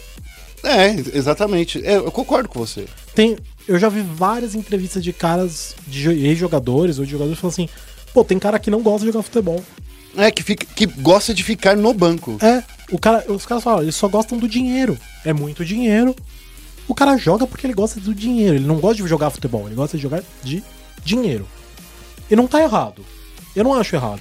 Gostar de dinheiro não é errado. Não né? é errado. E eu não acho, eu não acho errado quando o cara é honesto. Hum. Se o jogador chegar pra mim e falar assim, Aricão, eu não gosto de competir, eu gosto de ganhar dinheiro. Se eu conseguir transformar isso dele em uma motivação pra ele ser campeão, tudo bem. Então, beleza. Sim. Mas você tá- não pode usar esse cara como streamer? Pode, claro que pode. Porque isso é uma outra Mas motivação. vamos supor que o cara é o faker. Ah, entendi. Ele chega pra mim e fala assim, ó, eu não gosto de competir, eu gosto de dinheiro. Tudo bem, eu faço um contrato aqui com metas pra você e tal. você vai ganhar muito dinheiro, só que você vai ser campeão. É isso. Porque assim, vamos combinar do Faker, que o Faker, a, a motivação dele é ganhar. Ele ama, E ele detesta perder. exato. Do mesmo, eu, eu vejo a mesma coisa no BRTT, por exemplo. É, o BRTT é um cara que não gosta de perder. Você vê a cara dele no jogo 5 da série, cara, ele não tá feliz. Claro que não. Ele não tá feliz. Mas isso não tinha que ser com todo jogador? Tinha. de não gostar o de mundo, perder. O mundo ideal é assim. Um jogador que não gosta de perder. Sim. O, o- sabe que, eu, que, que essa, essa é uma ideia? Uma, assim, a gente tá se estendendo demais nesse assunto, Uhum. mas eu quero manter nesse, nesse papo, porque assim, é muito engraçado. Eu sei que a vida não vai acabar porque você perdeu um jogo. Sim. Mas é muito estranho O você- cara que sai rindo. o cara que sai rindo, e não só isso, é um cara que depois vai pra um ba- uma balada, É. que vai pro Party of Legends de todo final de semana. Eu. Isso não cabe na minha cabeça também. Eu entendo que o cara sair depois, até pode. eu consigo lidar melhor. Mas o cara sair rindo me mata. Você acha que, que, é, que é, é um deboche pro, pra organização? Pra organização, pra torcida. Eu gosto muito de futebol. Sim. Eu tava vendo quando o São Paulo tava em uma fase no começo do Campeonato Paulista. Teve um clássico, eles perderam. E o torcedor falou um negócio que é verdade. Acabou o jogo, o cara ficou no meio do campo conversando com o adversário, dando risada, trocando ideia. Você pode ser amigo do cara. Mas você não precisa mostrar isso pra torcida na assim que acabou o jogo. A torcida tá muito brava. Você perdeu pro seu- um dos seus maiores rivais. Cara, não é assim que funciona. É assim que começam a surgir os boatos do, sei lá, Manolo X no, no Corinthians Confirmed, É, não é? é assim. É, é assim que você olha e você fala assim, pô, esse cara não liga tanto quanto eu. Ele não torce pro meu time. É, Porque no futebol tem muito disso também. Tem muito disso. E eu não vejo problema o cara não torcer pra aquele time, mas ele tem que ser profissional. Então, eu não aceito que o, o cara perca um jogo e esteja tranquilo com isso. E é uma coisa que eu, quando a gente perdeu o primeiro jogo pro Flamengo, eu escrevi no meu Twitter também. Eu fico muito tranquilo com esse time que eu tô trabalhando, porque o meu time tava muito bravo quando a gente perdeu pro Flamengo, porque o jogo tava ganho. A gente chegou na GH, todos, sem exceção, foram assistir o VOD. E eu não precisei falar nada. Eles sentaram no computador e foram assistir o VOD. E um chamava o outro e falava assim, pô, mas aqui você devia ter feito isso. Olha ali e tal. Eles se cobram muito. E foi uma coisa que a gente falou também naquele fim de semana. Alguém ia ter que pagar aquele preço da gente ter perdido. E eu não lembro contra quem que a gente jogou na sequência. Acho que foi até a CNB. A gente falou, cara, a CNB não tem nada a ver com isso, mas ela vai pagar essa derrota. E a gente atropelou aquele jogo porque a gente tava muito bravo. Então, assim, o meu time se cobra muito. Eu tô. Eu, é uma das coisas que mais me deixa feliz nesse time é isso. Eles não aceitam perder. Entendo. Eles até saem depois, eu acho que é importante também dar uma esparecida. Eu entendo você sair, ô Ericão, de verdade. Eu entendo você, tipo, sei lá, vai pra um shopping, assistir um É. filme. Mas eu acho que você ir pra uma balada. É complicado. É complicado. E se entende? você vai, não posta na rede social. É, porque daí você vai. Ô, eu tô aqui no Instagram, É, sabe? não é legal. Porque assim, a torcida tá de olho. Sim. E a torcida vai lá dar o print, a torcida vai colocar Vai no cobrar, MCBLOL, vai colocar lá na IDM, na Ilha da Macacada. A, a torcida vai criar uma pressão extra que ele não precisava ter colocado nele mesmo. Exatamente. É o que eu falo pros meus jogadores. Pra balada, eles nem vão é, durante o split, porque, como eu disse, é um time que é muito focado e se cobra muito. Mas eu, eu incentivo eles a saírem de casa, porque também ficar remoendo o resultado pode dar backfire. Não, nem sempre é bom. Acho que você tem que remoer por um período, entender o que aconteceu de errado e acabou, vamos pra próxima. Então eu, eu incentivo eles a saírem. Pô, vai comer um negócio, sai todo mundo junto, vai comer um negócio, vai assistir um filme, sei lá, por mais que no dia seguinte vocês tenham que acordar cedo, com responsabilidade, vocês já são grandes, vocês sabem a hora que vocês têm que dormir. Eu incentivo, mas eu falo, não postem em rede social. Não precisa puxar essa carga pra vocês. Entendo. Mas eles preferem ficar em casa jogando solo queue mesmo, por mais que eu enche o saco. Então, tá ótimo, né? É. Se, se prefere fazer isso. Sim. Bom, vamos falar então do, do- pelo motivo real. A gente tá aqui trocando ideia faz meia hora. Sim. Nem parece, né? Mas, gente, é, porque eu gosto muito de trocar ideia com É, você. é É, muito bom. É, vamos falar aí de MSI. É, enfim, só pra fazer o resumo da ópera, o, a ITZ venceu o Flamengo, né? E agora, na manhã dessa terça-feira, foi disputado, né? O, o disputado, não, foi sorteado os times aí que vão pro, pro MSI. O, a NTZ pegou um grupo que todo mundo tá dizendo que é um grupo fácil, mas eu acho que fácil tá na cabeça da galera. É. Eu não gosto disso. Porque assim, não estamos com os principais. é, é, os mais fortes. Eu chamaria de menos difícil. Os men- é, é, é um grupo menos difícil. Menos difícil. Agora, é, assim, é, é- é muito estranho perguntar isso pra você, porque, tipo assim, é, você não vai farpar ninguém, Não. Talvez só a Detonation Focus Me. Eu tô, eu tô bonzinho ultimamente. Por que, que você tá bonzinho, Eric? Que eu não quero briga na minha vida. Já amou muita treta, né? É. Ericão, assim, a gente tem uma Detonation Focus Me, que é o campeão é, japonês. Pra variar, né? Pra variar, que, é o, que domina o cenário japonês. Você acha que pela DFM tá aí garantida dessa forma? Pela, acho que é o quarto torneio seguido que eles vão. É, acho que. É, você acha que esse, que esse time é um time que tem mais experiência, que já está mais acostumado com, com o torneio? Isso vai dificultar em dizer que, querendo ou não, esses jogadores estão indo pela primeira vez? Eu vou ser sincero que eu não acompanho a Liga Japonesa. Não, mas a gente. O dizendo- time mudou? Eu não Hum, sei isso. O time mudou muito pouco. É claro, então, que eles são mais experientes, né? Isso não tem como negar. Mas eu não sei se eles são melhores que, os, que a NTZ.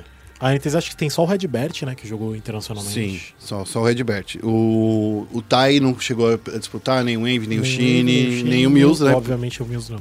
É. Ah, teria o White Lotus, né? Mas eles escolheram levar o Boca. Você acha isso uma, uma Não, boa não escolha? acho ruim. Eu acho que o Mills se provou o ADC desse time. Titular. Eu acho que não tem por que trocar. E a, a explicação que a NTZ deu, pra mim, é convincente de que o Boca ajuda a comissão técnica, que o Boca é, ajuda o Redbert. Então, se os caras falaram isso, eu acredito. Como eu disse anteriormente, só quem tá dentro sabe. Sim. Então, se eles falaram isso, tô com eles, eu compro essa, essa história também. Mas é um time mais inexperiente, isso não tem como negar. É que esse play-in é um play-in muito, muito difícil, né? Porque ninguém É. consegue assistir as, as 12 ligas, 16 ligas que tem no LoL. É, o Rafa assiste, ele é meio maluco. Eu devia ter chamado ele, então. Sim. o Rafa assiste muita, muito jogo, muito, muito jogo. O Rafa sabe bastante. É claro que, por exemplo, Liga Japonesa, a gente não assiste. Eu não assisto, acho que o Rafa também não. Mas o Rafa assiste muito a Liga Alternativa, assim, ele gosta muito de assistir a Turquia, ele gosta muito de assistir É que o Taiwan. tava chamando muito atenção. É. Mas ele já. Ele sempre assistiu, por exemplo, a Turquia ele sempre assistiu. Eu lembro desde a Brave ele assistia a Turquia. Hum. Taiwan ele gosta de assistir também. Então ele, ele vê muito esses jogos. Japão, eu não sei. Eu acho que a gente ainda é melhor que os caras, apesar dos últimos resultados. Tá, porque eu ia falar assim, da última vez, É, a gente perdeu pro Japão. A gente só tinha vencido a América Latina. é. Então, assim, a gente ainda não chegou a ser a pior região do mundo, porque a gente tinha vencido a região Sim. da América Latina. Mas eu acho, eu acho que a gente tem mais desafios que, por exemplo, a Detonation, Detonation Focus Me. Eu acho que eles ganham muito fácil lá. Hum, Acho que aqui quem ganha precisa brigar mais. Por isso que eu acho que a gente tá num nível maior. uhum, Pode ser que internacionalmente o fato desse time dominar ajude eles na hora do internacional. hum. Mas talvez eles. Daqui a pouco eles vão estagnar. Essa é a minha, minha impressão. Outro time que também, eu, sendo bem honesto assim como você tá sendo, que eu não, não conhecia direito, é a Vega Squadron. Né, que eu É. não tava vendo ele, nem a Vega, nem a Mega, né? Então, A Vega eu sei que é um time que jogou bem, sim. porque eles ganharam da. Ah, não vou lembrar o nome do time, é o time mais famoso. O lá. MI9, que é o time russo. É, É o MI9, que. que era a antiga Moscow Five, né? Exatamente. Então, sei que eles ganharam deles. é, Significa alguma coisa, né? Uhum. É, como eu disse, eu tô acompanhando poucas ligas. É. As ligas de entrada, né? é. Mas isso não é importante pra você acompanhar, por exemplo? Ah, pra mim, nem tanto. Porque, assim, eu falar de não LCS coach, né? Não, mas eu- entendo, mas assim, você é um cara que tá olhando pro Sim, cenário. sim. Você não vai trazer ninguém da LCS, vamos combinar. Nem Não. da LEC, Também não. nem da, da LCK. Mas eu também não vou trazer do Japão e Hum. nem da Rússia. É você prefere trazer um de Portugal Exato. que fala a mesma língua que seus jogadores. Exatamente. Eu acredito em que a língua é, sei lá, 70% do jogo. Você falou isso naquela entrevista que a gente Sim. fez lá na UP e a gente passou aqui na televisão, Sim. né? Eu acho que sem comunicação você não joga. Você acha que colocar uma barreira de falar uma outra É língua difícil. é difícil? É difícil. Porque assim, vamos combinar. Os times que todo mundo tava assistindo era os era Fenerbahçe. né? Fenerbahçe e a Pong Vu Buffalo. É. Porque assim, eu fui estudar, falei assim, um dos dois vai cair no grupo da Sim. NTZ. E são os dois melhores times do play-in, na minha opinião. Certo. Só que daí vai chegar uma hora que a gente vai ter que encontrar esses caras. Ou não. É. Se isso. ganhar MD5, não encontra. É verdade. É verdade, é verdade. Porque os grupos não se cruzam mais, É. né? Porque antigamente, lembra que se cruzavam antes de Sim, chegar na MD5? É, agora eles se cruzam embaixo, se perder. É verdade. Pode ser que não encontre. Ou pode encontrar valendo a vida e a morte. É. E aí?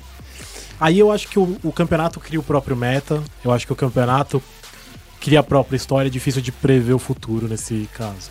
Por- porque, Porque assim, eles podem mostrar muita coisa, a comissão técnica da NTZ fazer o que fez com o Flamengo, por exemplo, de dissecar o time e ir lá e dominar os caras. Pode acontecer. É, porque, vamos combinar, foi um campeonato até, entre aspas, fácil pra INTZ e mais difícil pro Flamengo. Porque o Flamengo não sabia onde errava, porque 20 Ninguém vitórias mostrou. seguidas. É. Então, assim, cê- o que parece pro Flamengo é que tudo que a gente faz dá certo. É. E Isso é complicado também. isso é muito ruim pra um time. É tão complicado quanto tudo. Parece que tudo que a gente faz dá errado. Os dois extremos são péssimos. Sim. Porque esse foi o caso da Pro Game. Sim. Até o meu. Assim. As nove derrotas seguidas, a gente olhava e assim: ah, não vai adiantar, a gente vai, vai dar errado mesmo. E Daí isso afeta o mental. Afeta muito. Só que o cara que vence sempre as 20 partidas, ele chega mais confiante do que ele é capaz. Sim, sim. É o outro lado. Sim. É, é, é, a- é o pensamento negativo em excesso. E aí a primeira derrota, que acontece? tilta. O BRTT falou isso no programa do Caju, né? Falou. Ele falou no segundo jogo, quando ele. No terceiro? Aqueles que eles tiveram dif- dificuldade pra fechar, acho que foi o terceiro, né? Sim. Ele falou, pô, no terceiro jogo eu já achei que tava difícil. Quer dizer, E um- tava difícil. um jogo, mas assim, um jogo que eles ganharam. Ele falou, no terceiro jogo eu achei que já não dava mais. No terceiro jogo, ele achou que já não dava mais. Por quê? Foi difícil de fechar.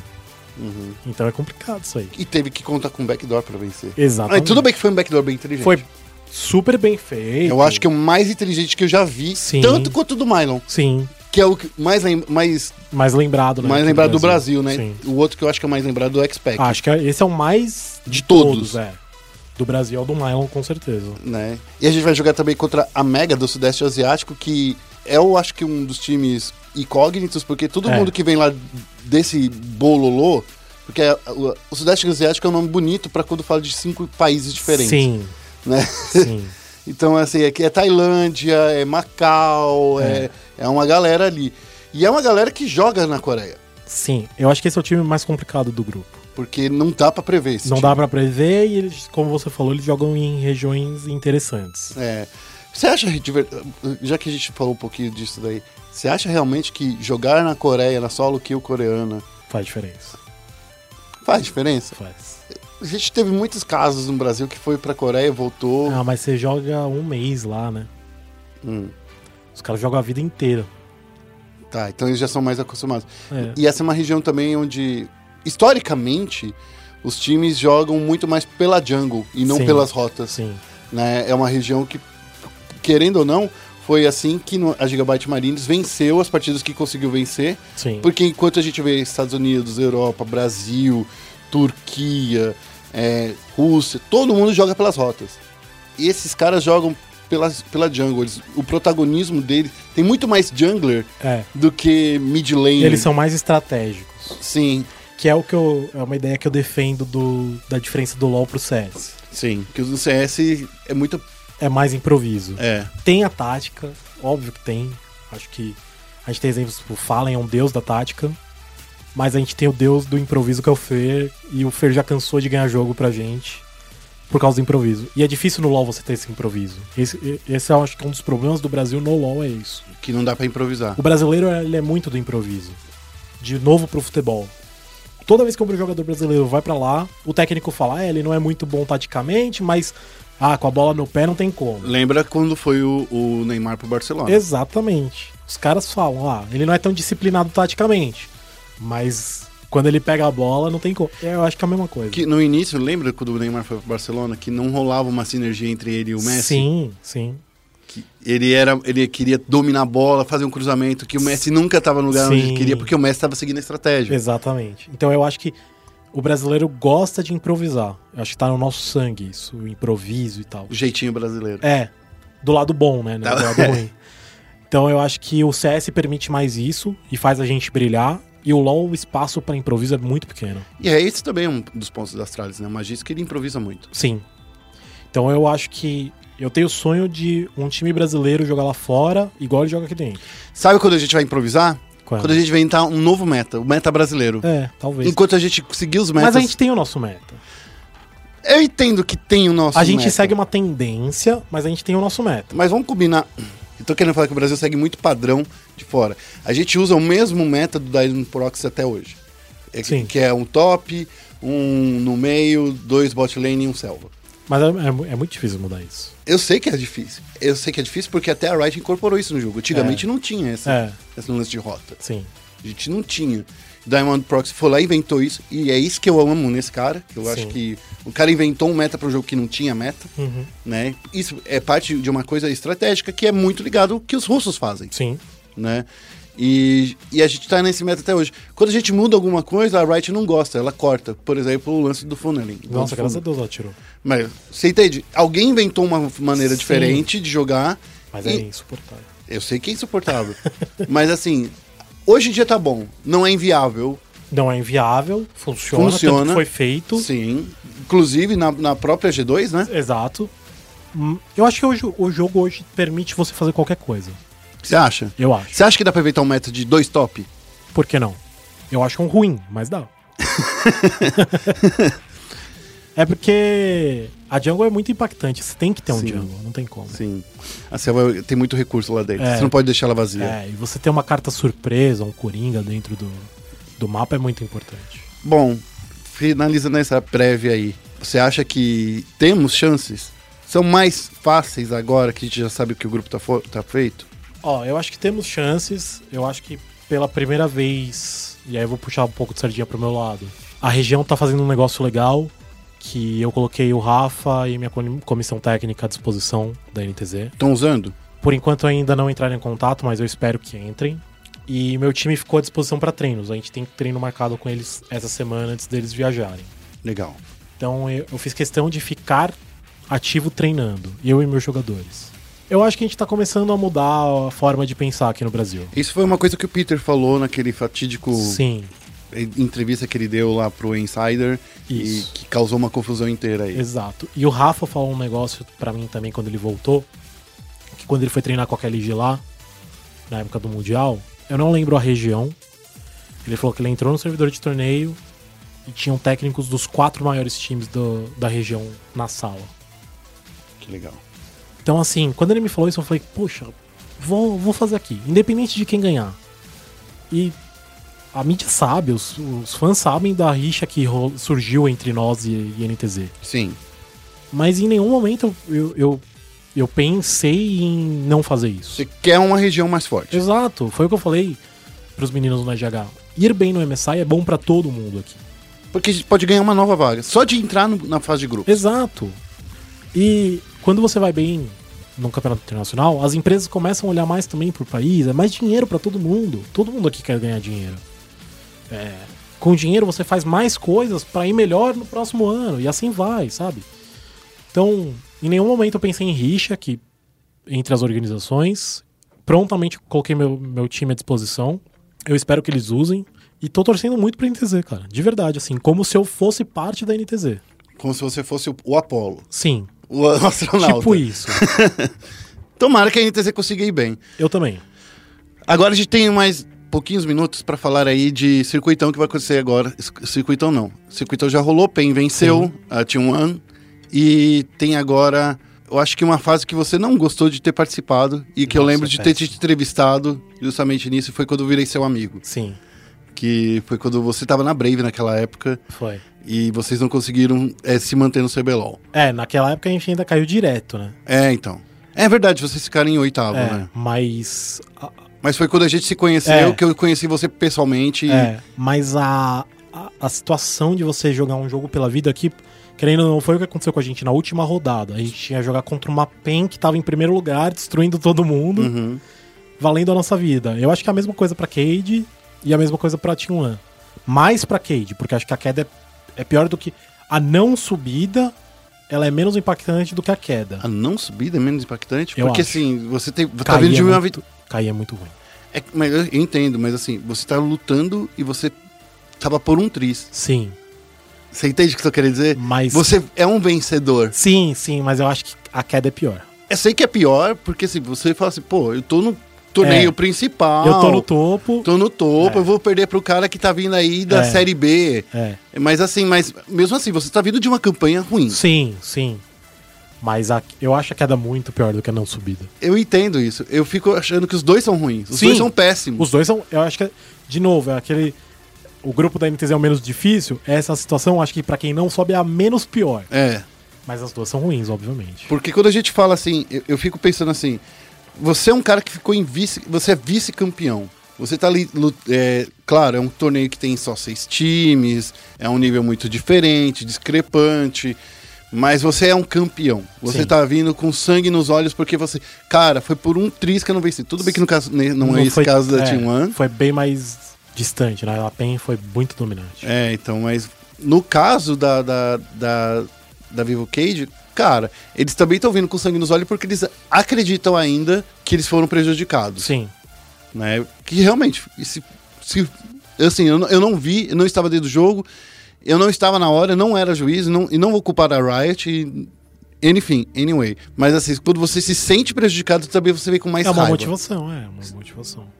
Mas quem é que você acha que vence? É assim. você não gosta de falar isso, eu sei. Não, é porque tem muita coisa pra ser analisada. O que eu vi da Cade é preocupante nas últimas rodadas. Muito abaixo do que eles esperam e do que um jogo desse tamanho merece. Porém, a T1 não viu a Cade jogar há mais de um mês. E a Cade viu a T1 jogar semana passada. E semana retrasada. A Cade tem muito material recente. Pra eles é mais fácil estudar. Muito mais fácil. E isso faz a diferença numa MD, uma MD5. Já a One tem pouca coisa pra estudar. Porém, a, One vem de uma lição pesada que ela teve contra a PEN. Se eu tiver que apostar, e aí eu acho que uma peça desse confronto é muito importante, eu apostaria hoje na One, tá? Porque eu acho que o confronto da Jungle é muito dispari a disparidade é muito grande. Mas se for o Joxer que vai jogar na Jungle? Que esse é o boato que tá rolando por aí. Eu não sabia desse boato. Mesmo assim, eu acho o Forlan Muito, muito, muito, muito bom. Hum, entendi. Pra mim, o Forlan é Você prefere colocar o Joxer na Jungle ou Não. ele do lado do. suporte. Do lado do Micão pra enfrentar o Absolute e tal? Porque tem esse problema também. Porque o Absolute também é um cara que Se puxa muito. deixar o Absolute sair de controle, azedou. Então é, a, a, a Cade tá na cruz e caldeirinha. Ah, tam- é difícil falar isso, porque, por exemplo... Porque eles têm mais material, eles podem ter estudado mais, podem você, ter se O Yang acertado. fez um campeonato maravilhoso. É verdade, né? O Yang fez um campeonato excepcional. Pra mim, foi um dos melhores tops do campeonato. Uhum. E você, você ser isso com seu time em sétimo lugar, não é fácil. E eu acho o Tokers muito bom. Eu É. sou fanzaço do Tokers. Acho ele muito bom jogador. Mas vai ser o confronto Tokers e Takeshi. E, ou É. Brucer. Ou o Bruce. Que é um. Eu acho que a T1 tem muito ferramenta, eu concordo com Tem você. muita ferramenta. Dá pra você sempre variar. E assim, querendo ou não, aquele segundo jogo contra a PEN, a T1 ela só não soube fechar o jogo. Sim. A estratégia foi muito boa. foi muito boa. Ninguém esperava. Eles tinham tudo pra ter ganho aquele jogo. Acho que faltou muito pouco detalhe. Não adianta, você acha, você acha que não adianta a Vivo Cade vir com o Tarik Sona, porque a T1 tá preparada tá pra preparada. Pelo menos foi o que eles mostraram, né? isso. É, é isso aí. Ericão, eu queria passar- ficar mais quatro horas trocando ideia Vamos com você. ficar então. Eu acho que não pode, porque o pessoal já chegou ali na, na sala e já quer gravar o próximo programa. Não aqui. deixa. Ericão, eu queria que, de novo, as pessoas já sabem que você é da casa, que você. Seu e-mail é quase espn.com. Quase. Já foi um dia. Já foi um dia. foi um dia. Mas aí, como é que as pessoas te encontram aí nas redes sociais? Arroba Ericão LOL em todas. É isso aí, ó. Esse cara que faz o branding funcionar é o mesmo cara em todas as redes sociais. Exatamente. Instagram, Twitter e Facebook. É isso.